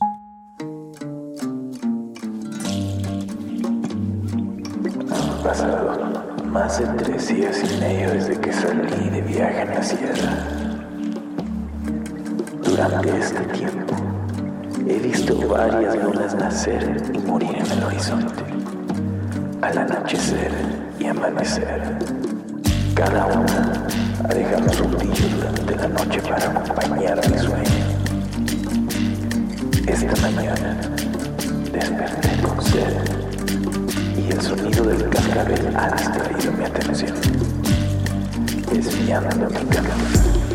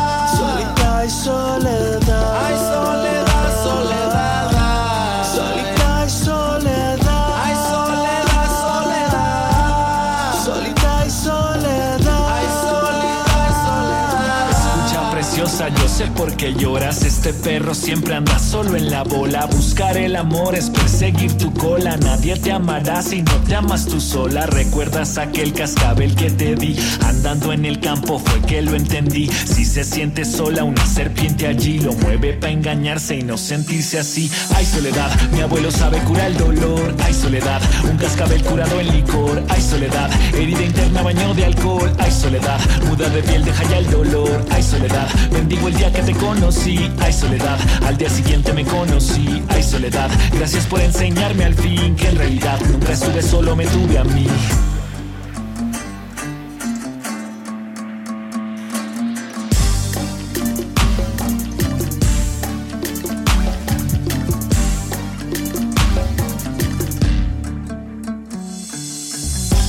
Solita y soledad.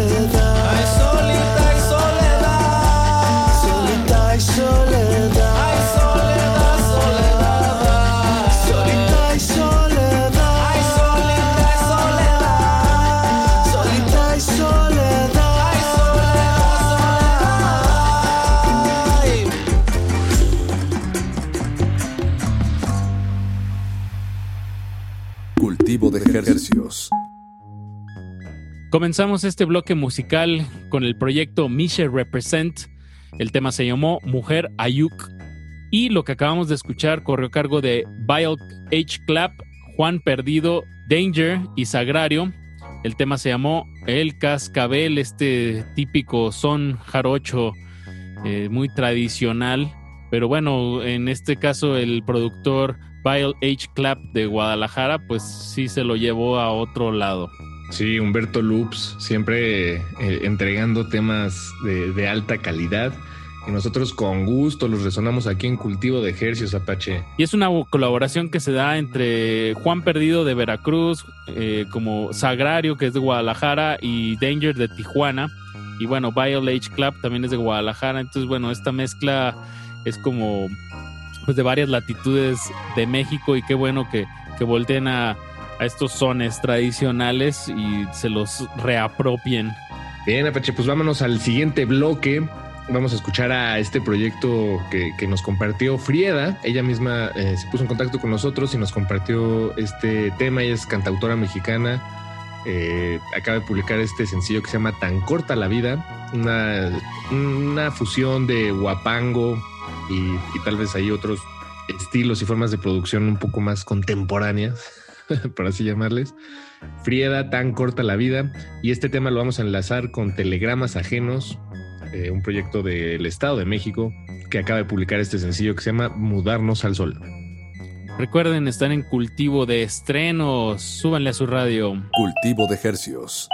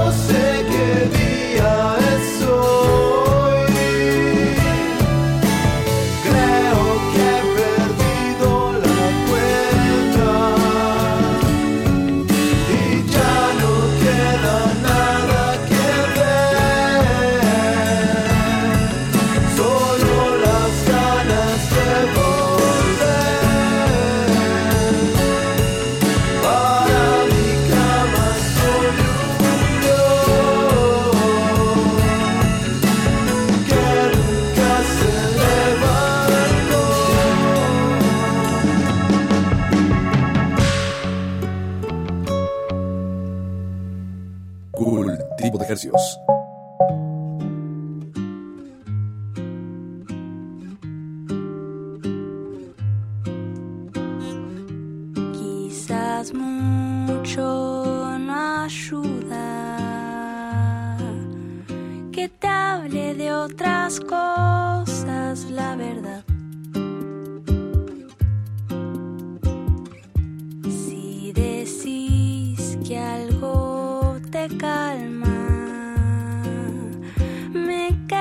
hasta que ya no sirva.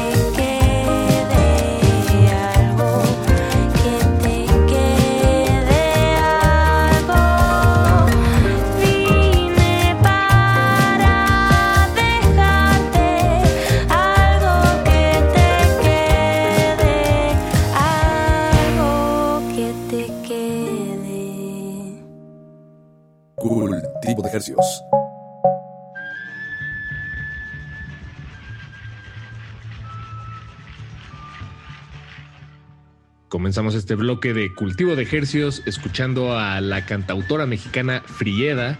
El tema se llama Tan corta la vida. Después de eso nos fuimos al Estado de México con Telegramas Ajenos. El sencillo se llama Mudarnos al Sol. Y lo que acabamos de escuchar corre a cargo de Sofía Campos. Ella es una cantautora argentina que, que vive en México desde hace unos años. Y acaba de publicar este sencillo Apache que se llama Más de lo que sé decir un ejercicio que, que denota pues ya una larga trayectoria en, en el quehacer de la, de la canción, ¿no?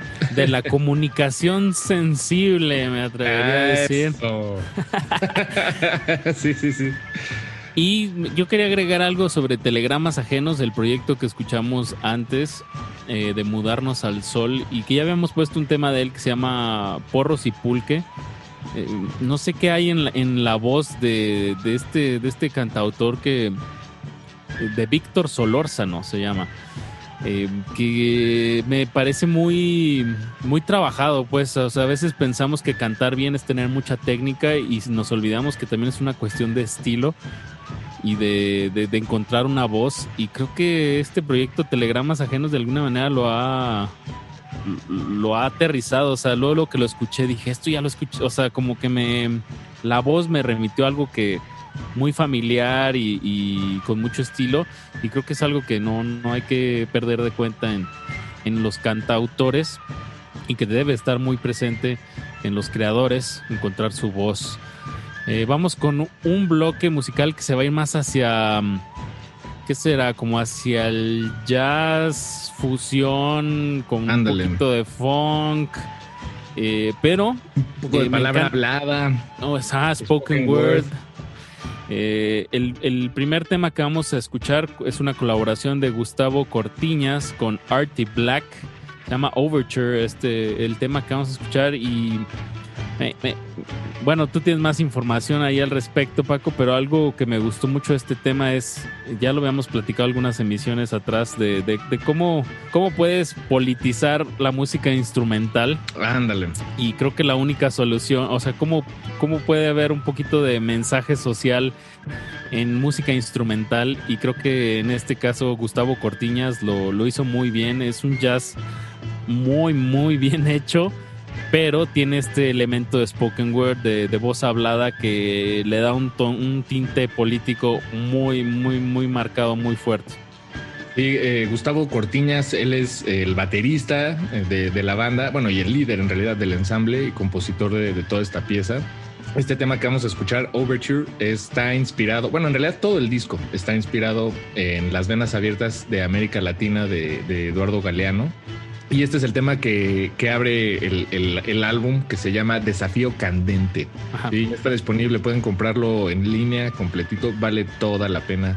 Me parece ese libro da mu- para hacer muchísimos discos y bueno, pónganle especial atención cómo vamos a arrancar este bloque musical. Lo vamos a ligar con el nuevo tema de los músicos de José, Shostafunk 2.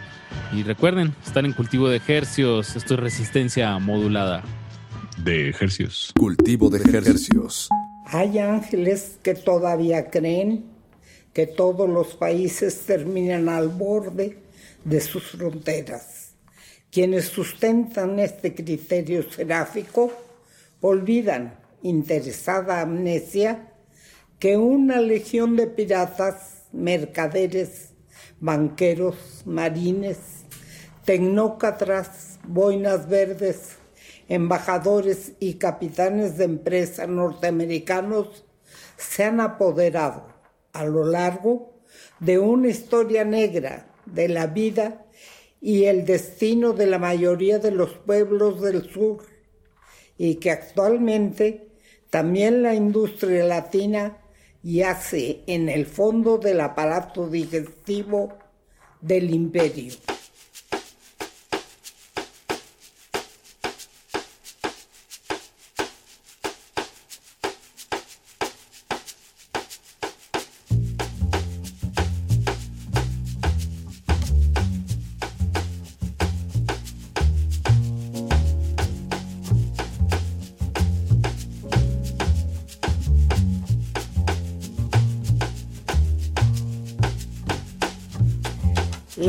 De clases no existe, se decreta. La derecha tiene razón cuando se identifica a sí misma con la tranquilidad y el orden.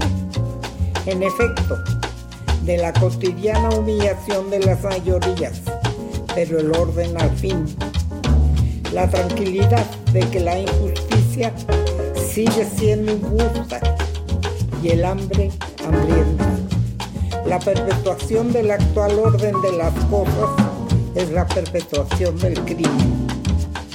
La historia es un profeta con la mirada vuelta hacia atrás, por lo que fue y contra lo que fue, anuncia lo que será.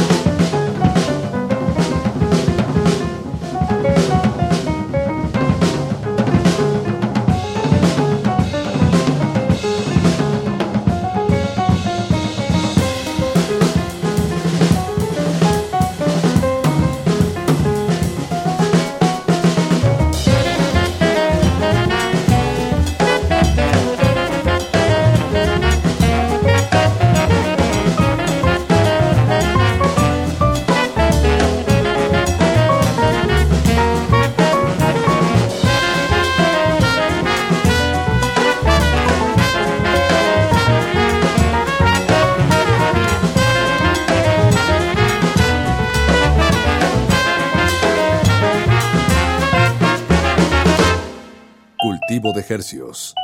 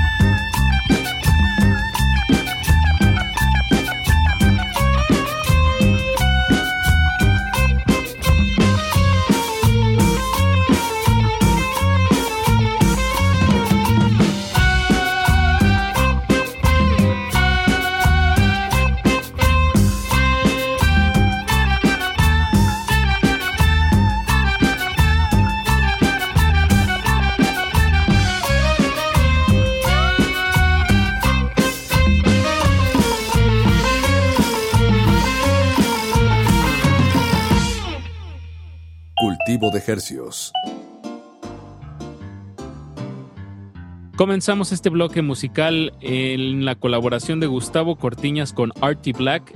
El tema se llamó Overture y lo que acabamos de escuchar corrió a cargo de los músicos de José. Esto se llamó Shostafunk 2. Les recordamos que todo lo que escucharon esta noche lo pueden encontrar en las historias de nuestro Instagram. Estamos como arroba R modulada, denos seguir. También es, eh, cualquier duda, comentario, sugerencia, estamos en nuestro Twitter igual, arroba R modulada. Paco, se nos acaba el tiempo y nos queremos despedir con un último tema. Este último tema, eh, tal vez debimos, debimos haberlo puesto en medio de la emisión, porque así se llama el tema. ¿Por qué, Paco? ¿Por qué? Ah, se llama en medio. Mal chiste. Pero eh, corre cargo de Mabe Frati, una consentida vieja camarada eh, y, y sin duda eh, admirada en este espacio, compositora De Guatemala. que, se, que se, se fue a Berlín, ¿no? Apache, a vivir. Sí, ahorita está viviendo por allá. Y bueno, desde allá va a lanzar el disco que se va a llamar ¿Será que ahora podremos entendernos? Sale ya este mes, Paquito, el 25 de junio. Buenísimo. Y antes de eso escuchamos Hacia el Vacío. Mabe ha colaborado con, con muchos artistas mexicanos como Tajá, Hugo Quesada. Y bueno, estamos muy, muy emocionados de, de escuchar todo el material, que va a tener nueve temas. Pero ahorita, bueno, vamos a cerrar esta emisión con En Medio, que sí está casi en medio de, de lo que va a ser el disco, es lo que estoy viendo. Es el tema número 4 de 9, pues sí está en medio, ¿no? Ese sí está en medio. sí, exacto. Vámonos, Paquito. Vámonos, pues agradecemos mucho su sintonía esta noche y me despido de estos micrófonos, su servidor Paco de Pablo. Su otro servidor, Apache o Raspi. Nos escuchamos el próximo jueves, igual a las 9 de la noche. Pongan su alarma, música fresquecita, hasta la comodidad de sus oídos. De ejercicios. Cultivo de ejercicios.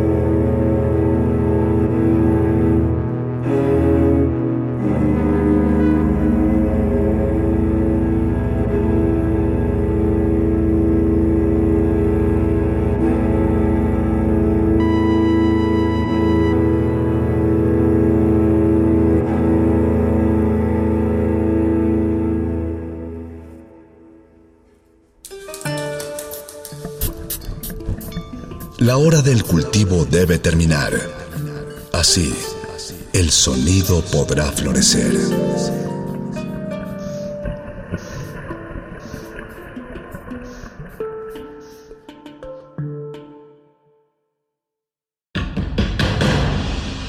Como dijo el sabio Playlist Zoo, el viaje de las mil canciones empieza siempre con la primera reproducción.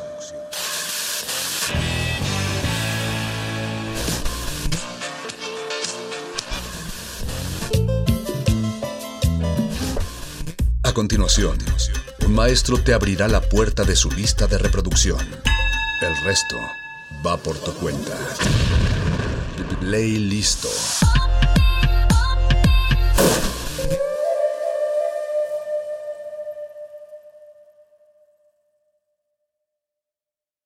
Bienvenidos, bienvenidos a esta sección llamada Playlist de Resistencia Modulada, en donde estamos acostumbrados a hablar acerca de la música, en donde la escucha se, se, convierte en este detonante que nos envuelve, pero que también nos enamora, nos maravilla y nos lleva a experimentar todas las sensaciones posibles como seres humanos. Mi nombre es Mónica Sorrosa y estoy muy contenta y agradecida de que este, este viaje en el tiempo que se está grabando eh, un jueves a las 11 de la mañana se convierta en un lunes por la noche y que me acompañe a este túnel incierto eh, Guillermo Osorno. Bienvenido Guillermo, ¿cómo estás? Muchas gracias, eh, Mónica, ¿cómo te ha ido? pues ahí vamos sobrepasando una pandemia, sobrepasando las nuevas formas de comunicarnos, pero muy contenta también de poder pues seguir de alguna u otra forma manteniendo estos vínculos que nos hacen humanos. ¿Tú cómo te has sentido en este contexto tan incierto, Guillermo? Pues también eh, pues tratando de adaptarme a estas nuevas condiciones. Eh, y pues, como siempre, como todo, tiene unas partes muy buenas y otras partes eh, terribles. Es, el aislamiento se siente de manera particularmente aguda, pero también es cierto que gracias a las nuevas tecnologías pues, podemos hacer muchas cosas que antes no pensábamos. Eh, y entonces, pues eso está bien, la verdad. Vamos a hablar de, pues nos gustaría hablar de ti, Guillermo, pero también de escribir no solamente con pues con pluma, escribir en un teclado, sino también ahora nuevas aventuras de escribir a través de este terreno sonoro. Nos tiene sorpresas, pero me gustaría ir como entretejiendo un poco la historia de Guillermo con, con la escucha, porque es un tema que me parece que de alguna u otra forma vincula al radio, vincula eh, tu biografía, vincula también pues esta serie llamada Resistencia Modulada. Eh, y pues me gustaría iniciar preguntándote, eh, escritor, periodista, editor, Guillermo Osorno, mexicano, cuéntanos un poco pues acerca de tus maneras de escuchar, también un poco de tu biografía de escucha, es decir, sabemos que te ha atravesado toda esta contracultura de los años 80, que me gustaría platicar de eso, pero también me gustaría ir un poco antes, antes de los 80, que escuchaba Guillermo cuando era niño, que escuchaba en casa, eh, cómo Guillermo llegó también pues a convertirse en un ser que disfrutó toda esta época de los 70, 80 en México, que fue súper fructífera, además en términos musicales y sonoros. Pues sí, mira, yo soy el más chico de una familia de nueve integrantes. Y entonces eso hace que todas mis referencias musicales eh, tengan que ver con lo que escuchaban mis propios hermanos. Entonces, cuando eh, además hay una diferencia grande de edad entre yo, que soy el más chico, eh, mi hermano, el, el penúltimo y así. O sea, nos llevamos siete años, nueve años, eh, 12 años y tal. Entonces, la verdad es que en algún sentido, pues fue un niño musicalmente muy precoz, porque absorbía mucho de lo que estaban escuchando mis hermanos. Y lo que estaban escuchando mis hermanos era eh, entre eh, rock pro progresivo, Queen, eh, funk de los años 70, y era pues, muy divertido absorber todo lo que ellos eh, escuchaban. Así que, pues en ese sentido, pues fui un niño pop privilegiado, por decirlo de alguna manera. Eh, y claro, pues este gusto eh, musical por la música producida en Estados Unidos, por eh, algunas corrientes más periféricas, como el jazz también, o como te decía, el funk, pues me, nutrieron muchísimo ya en adolescencia en donde pues ya también ya hacían como mis propios descubrimientos, ya a principios de los años eh, finales de los 70, principios de los 80, y eh, pues eh, encontraba también a través de mis primos, que esos sí son algunos de ellos de mi edad, pues muchas referencias en Emerson Lake and Palmer, por ejemplo, que es un grupo también de rock progresivo de los años típicos, de los años 70, Genesis, Rick Wakeman, en fin, todos ya hace mucho que no pronunciaba todos esos nombres y ahora me vienen a la memoria como una especie de cascada, pero pues todo eso es lo que estaba escuchando, eh, Mónica. Em, y en cuestión de ambientes, Guillermo, eh, es decir, ¿qué sonaba en la Ciudad de México? No sé si te acuerdas también, la ciudad ha cambiado muchísimo, ¿no? Ha dado un ritmo vertiginoso. ¿Cómo, cómo era? Vivir en los 70 de niño en esta ciudad? Los años 70 y los años 80 sonaba eh, la Ciudad de México a la canción romántica mexicana. Estamos hablando de José José, de, o sea, de muchos cantantes que luego, eh, obviamente en los 90 y los 2000 volvieron completamente icónicos, pero es, era también un momento particularmente eh, vivo de, esta balada romántica que se escuchaba eh, tanto en la mm, televisión a través de programas como Siempre en Domingo eh, y en el radio a través de, pues, de, las múltiples estaciones que le dedicaban tiempo a este asunto de la, de la música romántica mexicana. Pero también no, no sonaba eh, como suena ahora la Ciudad de México a cumbia eh, y a otros ritmos latinos periféricos, porque en ese entonces estaba mal visto eh, escuchar esas cosas. Fue este gusto adquirido por, los ritmos latinos periféricos, pues es posterior. entonces, eso es lo que, lo que recuerdo, Una, un sonido más bien romántico, cantante, eh, o, eh, hombre o mujer, y eh, en, el, tema español y en el tema de inglés, pues tampoco es que existieran muchas estaciones que programaran música pop estadounidense o inglesa, pero teníamos una estación que era en AM que era muy simpática, que se llamaba La Pantera, en donde escuchábamos también este tipo de, de eh, manifestaciones culturales de, Estados Unidos. Eh, obviamente se escuchaba ahí desde los Beatles hasta eh, cosas este, pues, más evolucionadas o algunas cosas increíblemente populares de, de, Estados Unidos. Entonces, ese es también mi recuerdo de esa época. Resistencia modulada.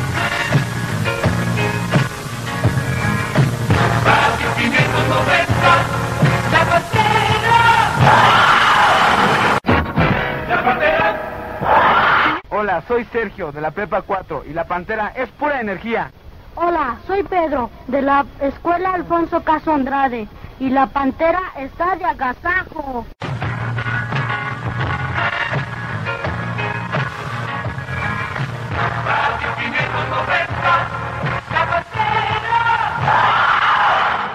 Resistencia modulada.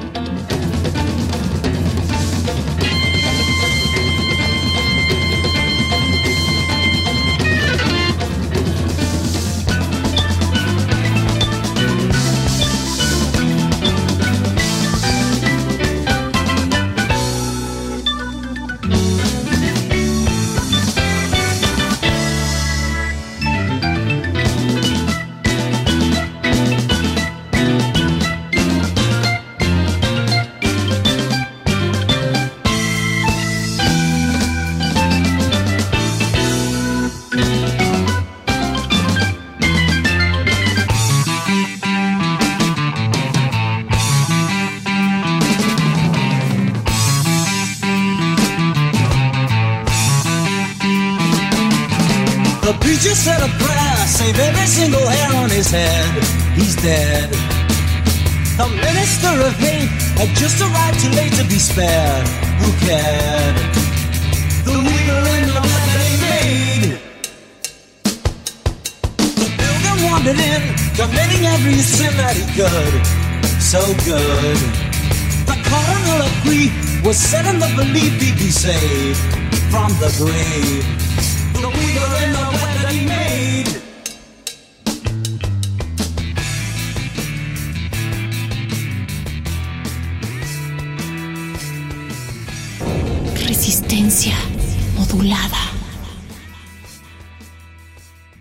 Digamos que Guillermo vivió como muy eh, en contacto con toda esta globalidad, ¿no? También que atravesaba el país, ¿no? Nos encontrábamos también en un momento que se fue acrecentando a finales de los 70, a principios de los 80, con toda esta influencia sonora de grupos que hacían synth pop, que hacían dark wave, que hacían rock, que hacían eh, también, como nos comentas, progresivo, pero también llegó con ese movimiento, pues, eh, algo que conocemos gracias a, por ejemplo, autores como José Agustín, como la contracultura mexicana, ¿no? Y estas mezclas que se comenzaron a hacer eh, de subculturas o de contraculturas, eh, ¿Tú cómo te fuiste adentrando? ¿Cómo era eh, Guillermo Sorno en, en aquellos 80?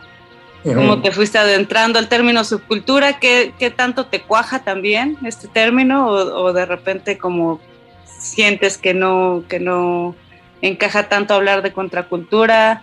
Eh, Sí, bueno, el, eh, son varias cosas, eh, varias reflexiones. La primera es que mm, eh, había una... Cierto sector de la sociedad sí tenía como una intención globalizadora, pero eh, no hay que olvidar que el país había estado, pues, eh, digamos, incluso comercialmente cerrado a las importaciones durante, eh, desde los años 50, 60, 70, eh, principios de los 80, y era muy difícil en ese sentido conseguir discos extranjeros. Los discos se conseguían apenas en un par de tiendas eh, en la Ciudad de México. Hip 70 era una de esas y había eh, que tenía además una sucursal en la calle de Aguascalientes, muy cerca de la casa de mis papás.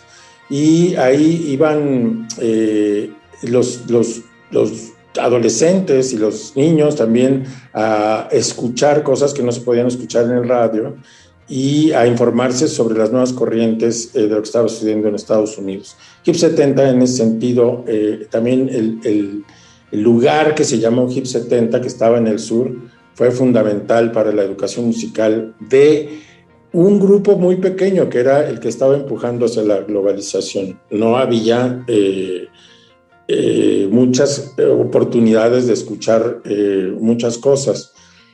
Eh, lo que pasaba, eh, lo que comenzó a pasar en los 80 es que cada, la masa crítica de este grupo, yo digo que sí es contracultural, porque iba a contracorriente de lo que estaban eh, programando o pensando los principales eh, curadores culturales de ese momento, que era Televisa, sobre todo, y la W y las estaciones de radio, sí había un grupo que estaba, ah, que estaba nadando contracorriente eh, con eso. Pero ya en los 80 aparecen un par de estaciones de radio que son el parteaguas, y ahí sí pienso que comienza la verdadera globalización musical de la Ciudad de México, por lo menos.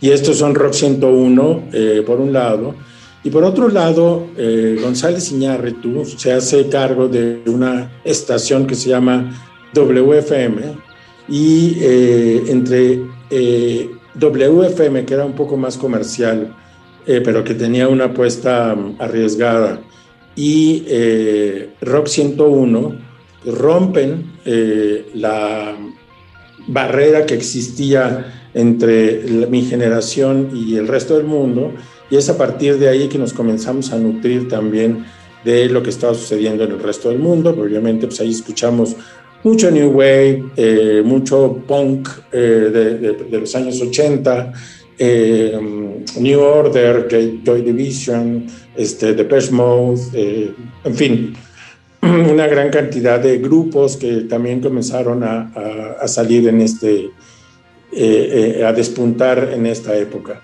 Y por otro lado, pues el otro gran efecto globalizador es la aparición de la televisión por cable y eh, la MTV, que fue eh, eh, que en- en- también en los 80 eh, pues acometimos los primeros videos musicales y eh, se creó una cultura entre visual y musical que pues, es completamente relevante a lo que está pasando en este momento.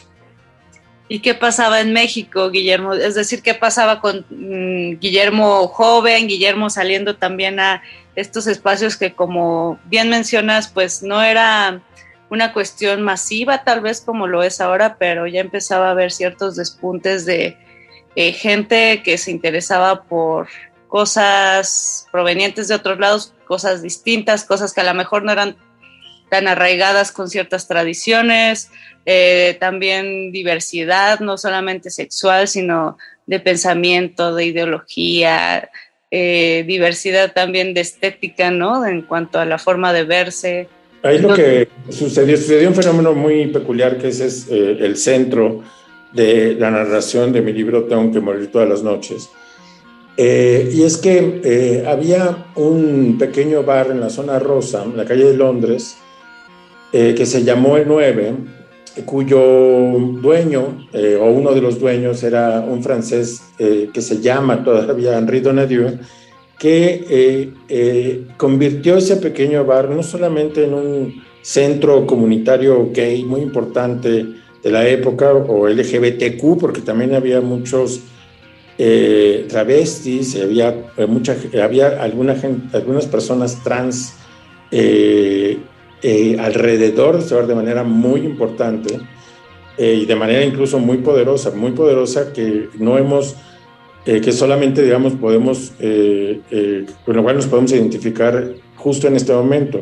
Pero ahí hay unos antecedentes muy interesantes. En fin, este bar jo- conjuntaba, digamos, una comunidad LGBTQ con un deseo de, eh, de Henri Donadieu de conectar este pequeño grupo cultural con lo que estaba sucediendo en el resto de la cultura. Y entonces, además de ser un bar, eh, digamos, donde se bebía tragos, se ligaba, también era un bar en donde la gente iba a encontrarse con otras personas de su generación afines, con las que compartían una identidad eh, globalizada, por ponerlo de, de una manera, y también eh, eh, eh, ahí era posible, gracias al buen gusto musical de las personas que programaban la música, de comenzar como en el radio, como eh, te decía, y en otros pequeños eh, puestos eh, musicales, empezar a escuchar eh, pues todo lo que estaba pasando eh, en, en, distintas partes del mundo. Recuerdo particularmente, eh, hay un soundtrack que me persigue desde, hace, desde esa época, de, de, ese bar el 9, que es una canción de Nina Hagen que se llama New York, New York.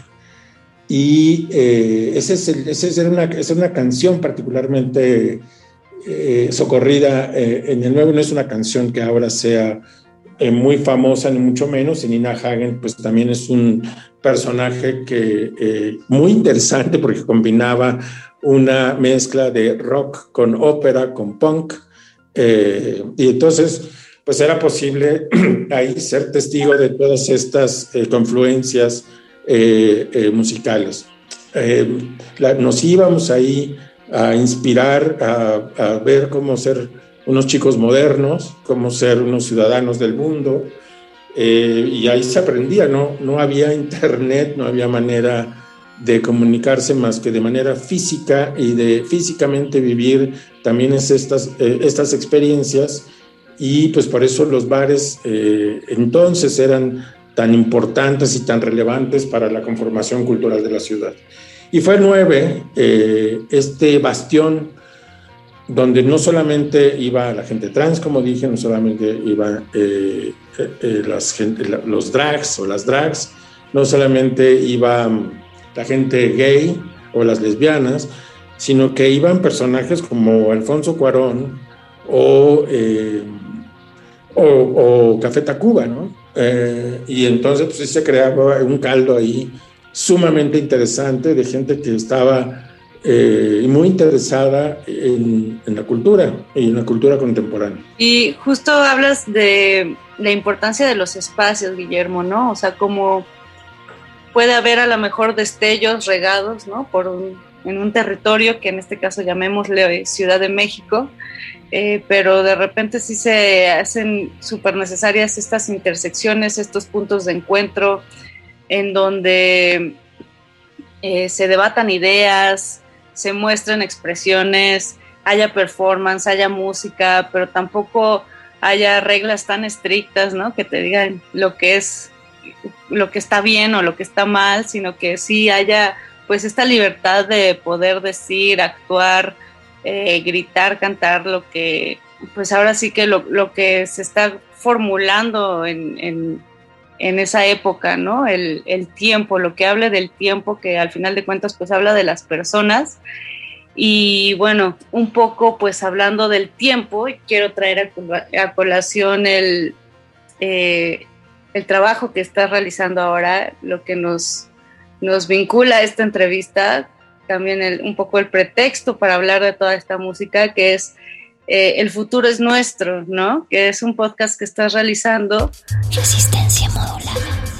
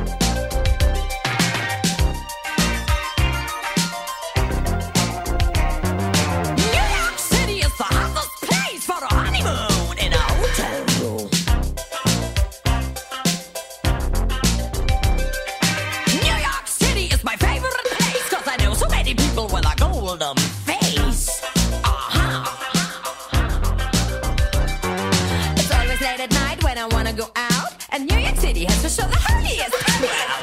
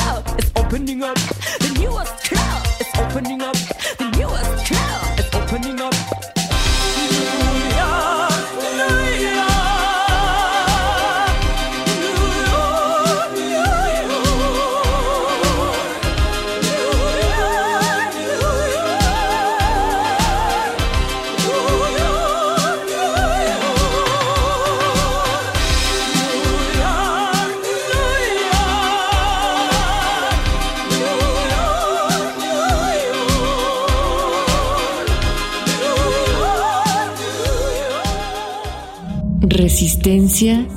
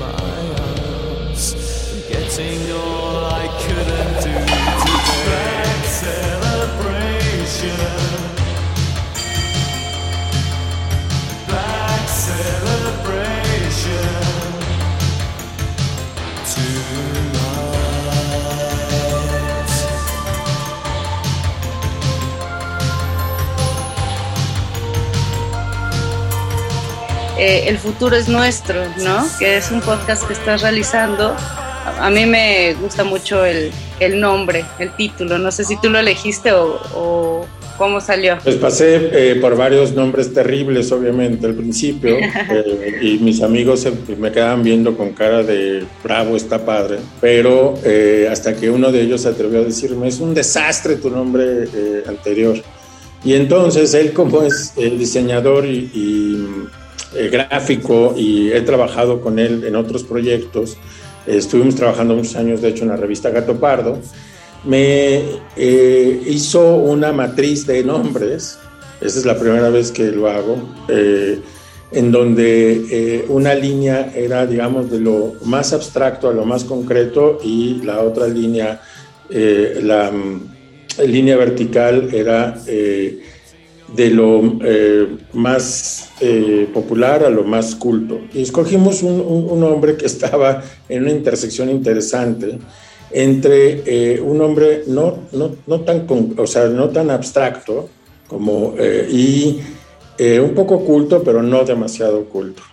Porque nos podían ocurrir miles de palabras incomprensibles del argot de ahora que resultaban sumamente eh, cultas, pero no comunicaban mucho. Entonces, esta idea de, crear un podcast que se llama El futuro es, es nuestro, pues responde a esta necesidad de darle nombre a un nuevo espacio en donde la premisa es que si bien la comunidad LGBTQ eh, normalmente es una comunidad que tiene que enfrentar una especie como de injuria anterior, eh, de prejuicio anterior, que es un prejuicio que uno habita porque pues, no, uno no hizo nada para, eh, para provocarlo, pero simplemente pues, es anterior a uno. Eh, entonces, pues todo el mundo tiene, es una experiencia común en, la comunidad LGBTQ. Si haces entrevistas, mucha gente tiene alguna experiencia o relata alguna experiencia eh, de dolor con respecto a esta injuria anterior, pero la idea es no victimizarse completamente y dejarse eh, eh, poblar completamente por la injuria, sino tomar un poco las riendas del futuro y eh, hablar de cómo eh, este futuro va a ser nuestro. Ese es un camino de, de nombre. El otro camino es que creo que el tema de la identidad de género es fundamental para explicar lo que está pasando en esta primera mitad del siglo XXI.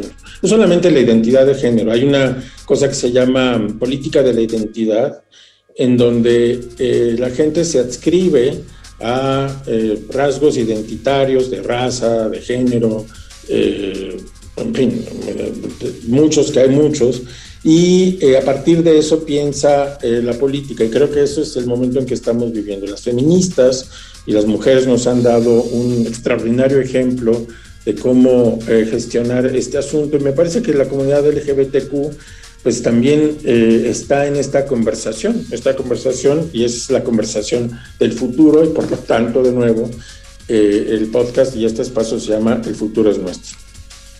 Hay, ahora que mencionas al movimiento feminista, Guillermo, hay una palabra muy bonita que es justo acuerpar, ¿no? Que siento que es como el punto medio entre los distintos feminismos, ¿no? Que existen, porque hay, eh, pues esta diversidad, exacto entonces, eh, pero si hay algo que une, es este cuerpo, ¿no? Que demanda derechos, es este cuerpo que también eh, nos arropa, que nos hace sentir cómodas unas con otras, que nos ha llevado a no nada más ser voces aisladas, sino todo un movimiento, ¿no? ¿Cómo ves esta palabra en términos de la comunidad LGBTTIQ, porque además, eh, pues la comunidad ya, te, ya tiene ese prefijo, ¿no? Comunidad. Como toda comunidad tiene sus diferencias, tiene sus divergencias, tiene sus propios problemas, pero tú crees que sí, en este momento, digo, ¿hay, este sentido de acuerpamiento en la comunidad? Eh, sí, este es un sentido, digamos, que se ha venido cultivando también desde finales de, los años 70, eh, a través de la expresión más conocida del movimiento, que es la Marcha del Orgullo Homosexual, que normalmente, eh, bueno, que siempre es en junio, y la razón por qué es en junio es que conmemora unos disturbios en un bar pues de particularmente de, gente trans también en Nueva York que se llamaba Stonewall eh, eh, a propósito de una redada que hizo la policía de Nueva York estas personas opusieron una resistencia porque llevaban años eh, años de ser molestadas por la policía además de injuriadas como decía y este, estigmatizadas en fin eh, entonces, la comunidad LGBTQ está acostumbrada a acuerparse en, la, marcha.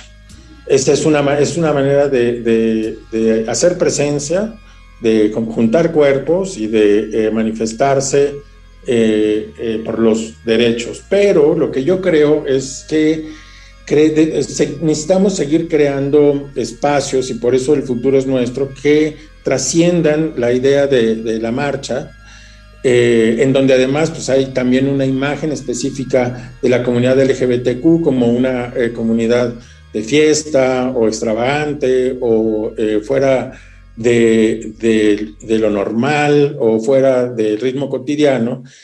Y entonces lo que trata de hacer el futuro es nuestro, es en efecto crear un espacio para poder trascender, no no voltear la cara, ni mucho menos, porque creo que es parte importante de lo que somos, pero también trascender este eh, único momento de visibilidad y extenderlo a lo largo de todas las semanas, cada jueves, que será eh, la entrega de cada de uno de los nuevos episodios, pero eh, es decir, sí que extenderlo durante todo el año para tratar enorme cantidad de, asuntos, unos más graves, otros más frívolos, unos más eh, de alta cultura, otros de cultura más barrio, en fin, eh, y, pues mirar que, mirarnos a nosotros mismos, acuerparse de nuevo, pero también eh, tratar de generar, como lo, y como lo aprendí en mi primera juventud, tratar de generar un diálogo entre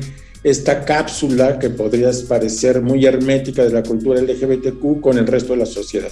Bueno, si algo nos enseñó en los 80s y el Bar 9 es que ese encapsulamiento no sirve de nada y lo que funciona es hacer que vayan los eh, cuarones o los eh, tacubos o, las personas que sean que son relevantes para la cultura y nos alimentemos mutuamente de estas intersecciones eh, que, como decía en el caso de Nina Hagen, pues pasan desde la ópera, por el rock, por este, el pop, por este, en fin, somos personas híbridas y eso nos hace fascinantes.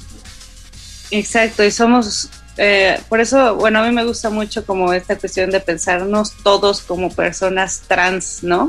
Así es. Personas que todo el tiempo estamos transicionando, transicionando ¿no? algo, sí.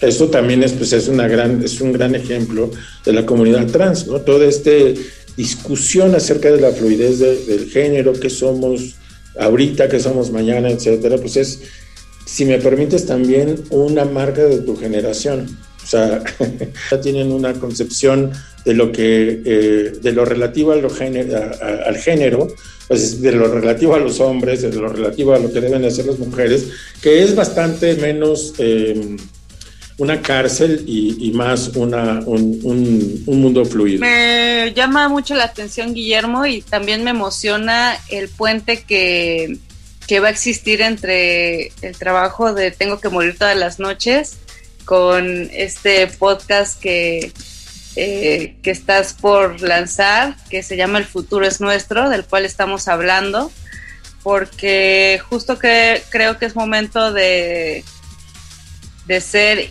intergeneracional también, ¿no? De ver de dónde venimos, porque también eso nos puede enseñar muchísimo de, sobre lo que queremos construir, ¿no? Sobre este mundo que ha ganado derechos gracias a un montón de luchas, ¿no? Sociales, políticas, sexuales, que las nuevas generaciones tendrán también, ¿no? Que construir sobre esto que ya se ha vivido. Eh, platícanos ahora, Guillermo, un poco acerca del formato. O sea, sé que es un podcast, pero ¿en dónde va a salir? ¿Cómo lo estás pensando? Estoy pensando más como un documental sonoro. Eh, obviamente hecho a, propósito de entrevistas. No es un podcast conversacional en el sentido de que no es un podcast en donde sentamos a, alguien a netear eh, durante un tiempo determinado y ya. Es un podcast eh, en donde sí eh, sentamos a varias personas a hablar de algo, pero sí hay un trabajo de investigación. Podemos saber algunas personas Sí, ahorita te, te, platico. Hay un trabajo de construcción de guion y tratamos, como pues es sonoro, tratamos también de hacer que la gente viaje un poco eh, a través del tiempo, a través del espacio y que se pueda transportar a distintos eh, momentos y lugares pues, de México y el mundo. primer episodio, que es el que se estrena el jueves 20 de mayo, es un episodio que pues, tiene que ver con lo que estamos conversando y que obviamente tiene que ver con mi propio libro y es, es una mirada a la vida nocturna LGBTQ hoy. Y eh, es una, eh, una indagación de mi parte de cuáles son las claves de esta nueva eh, cultura de la noche LGBTQ, que además en, en, este caso pues, está mediada por el tema de la pandemia. Entonces lo que hice fue hacer una entrevista con dos de los más importantes empresarios de la vida nocturna gay. Uno es Jay Maverick, que tiene un bar muy, muy, muy concurrido en la zona rosa que se llama Rico, donde la gente hace, hacía colas y se peleaba por entrar. Había colas que daban la vuelta a la cuadra. Y el otro es un bar un poquito más eh, antiguo, pero también muy emblemático, o muy emblemático, porque además eh, genera, ha generado otros hijos que se llama La Purísima. Y ahí entrevistamos a Elías Álvarez Jaramillo. Y entre eh, los tres, pues eh, eh, son entrevistas por separado, pero digamos en el guion lo que tratamos de hacer es tratar de construir cuáles son las claves de, la, vida nocturna hoy, qué es lo que le preocupa a la gente cuando va a los bares, pensar si los bares siguen siendo unos lugares tan eh, sustanciales como en los 80 o los 90 para el intercambio de, cultural y eh, ver pues qué fregados van a hacer ahora eh, con la pandemia, qué soluciones se están encontrando y qué, qué, creen que es lo que va a pasar. Entonces, lo que crea, lo que se crea es en efecto un, un, espacio sonoro en donde se reflexiona todo esto, se escuchan pedacitos de, de, música que se escucha en esos bares, porque hay muchas referencias obviamente a eh, los artistas y los DJs que han pasado por ahí, Entonces es un sonido muy reggaetonero, la verdad. Eh, y eso es una contradicción en sí misma para el mundo LGBTQ, pero es una contradicción que la comunidad ha abrazado con, no, sin conflicto, porque el reggaetón, por definición, yo diría, causa cierto, eh, tiene cierto grado de violencia en, el, eh, en su ADN.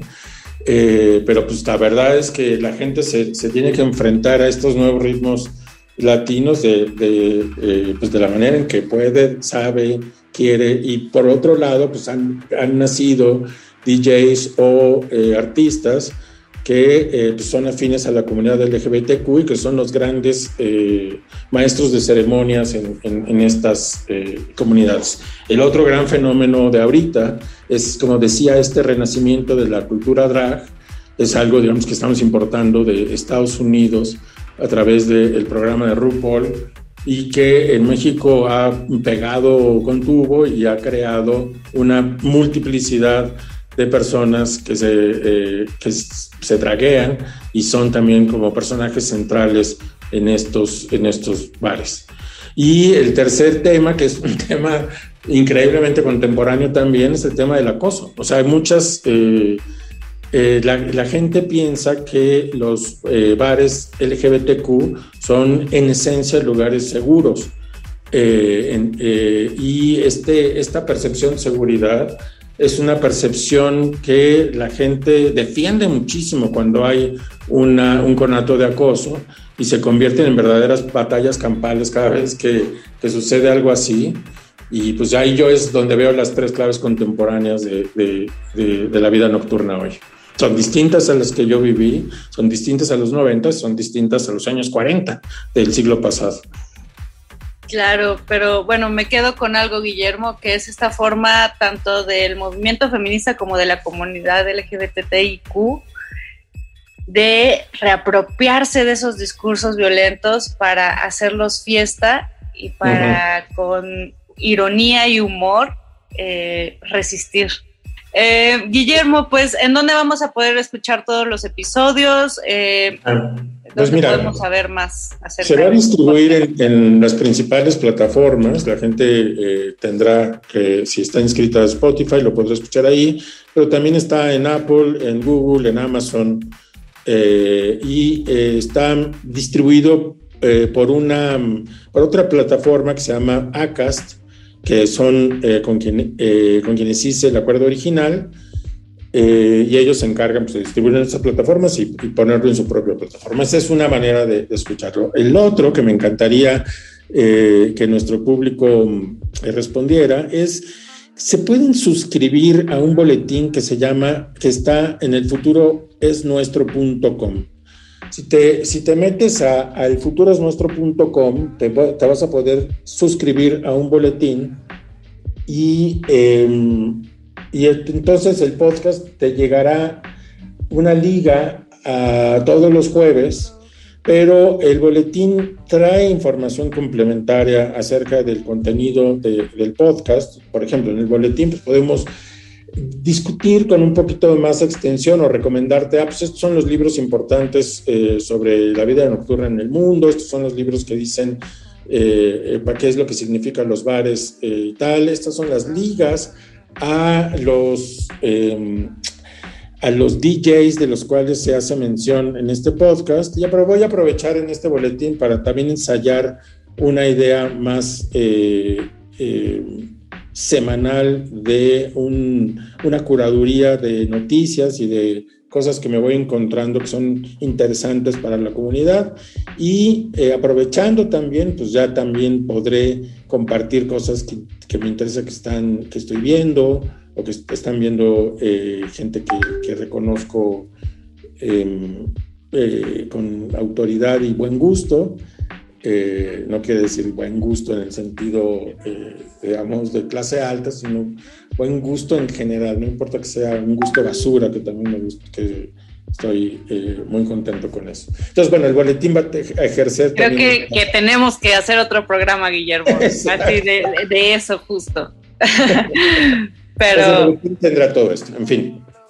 Pues entonces vamos a inscribirnos a elfuturoesnuestro.com para eh, tomar esta invitación que nos haces de seguir el diálogo. Creo que eso es lo que nos hace al final de cuentas salir de nuestros caparazones, ¿no? Ver cómo existen otras formas de ser, otras formas de hacer y otras formas de, de vivir también. Eh, de verdad, un gusto, Guillermo. Eh, quisiera despedir esta entrevista con alguna recomendación de lo que estás escuchando actualmente. Me gustaría mucho eh, recomendar a Hércules Sandoval Fair y la canción que se llama Rise Me Up.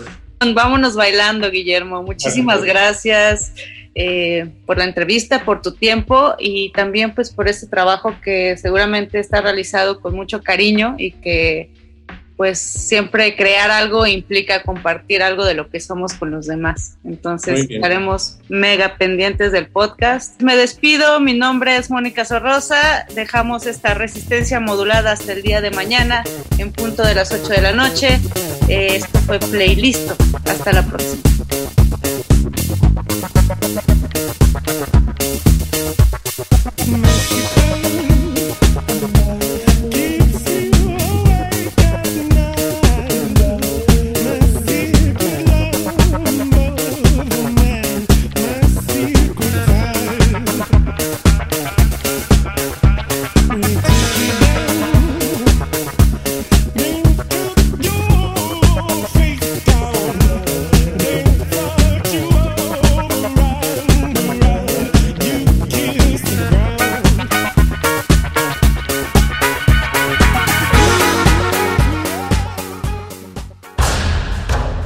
Está ahí, donde escuchas tu música. Vuelve a ella. Playlisto. La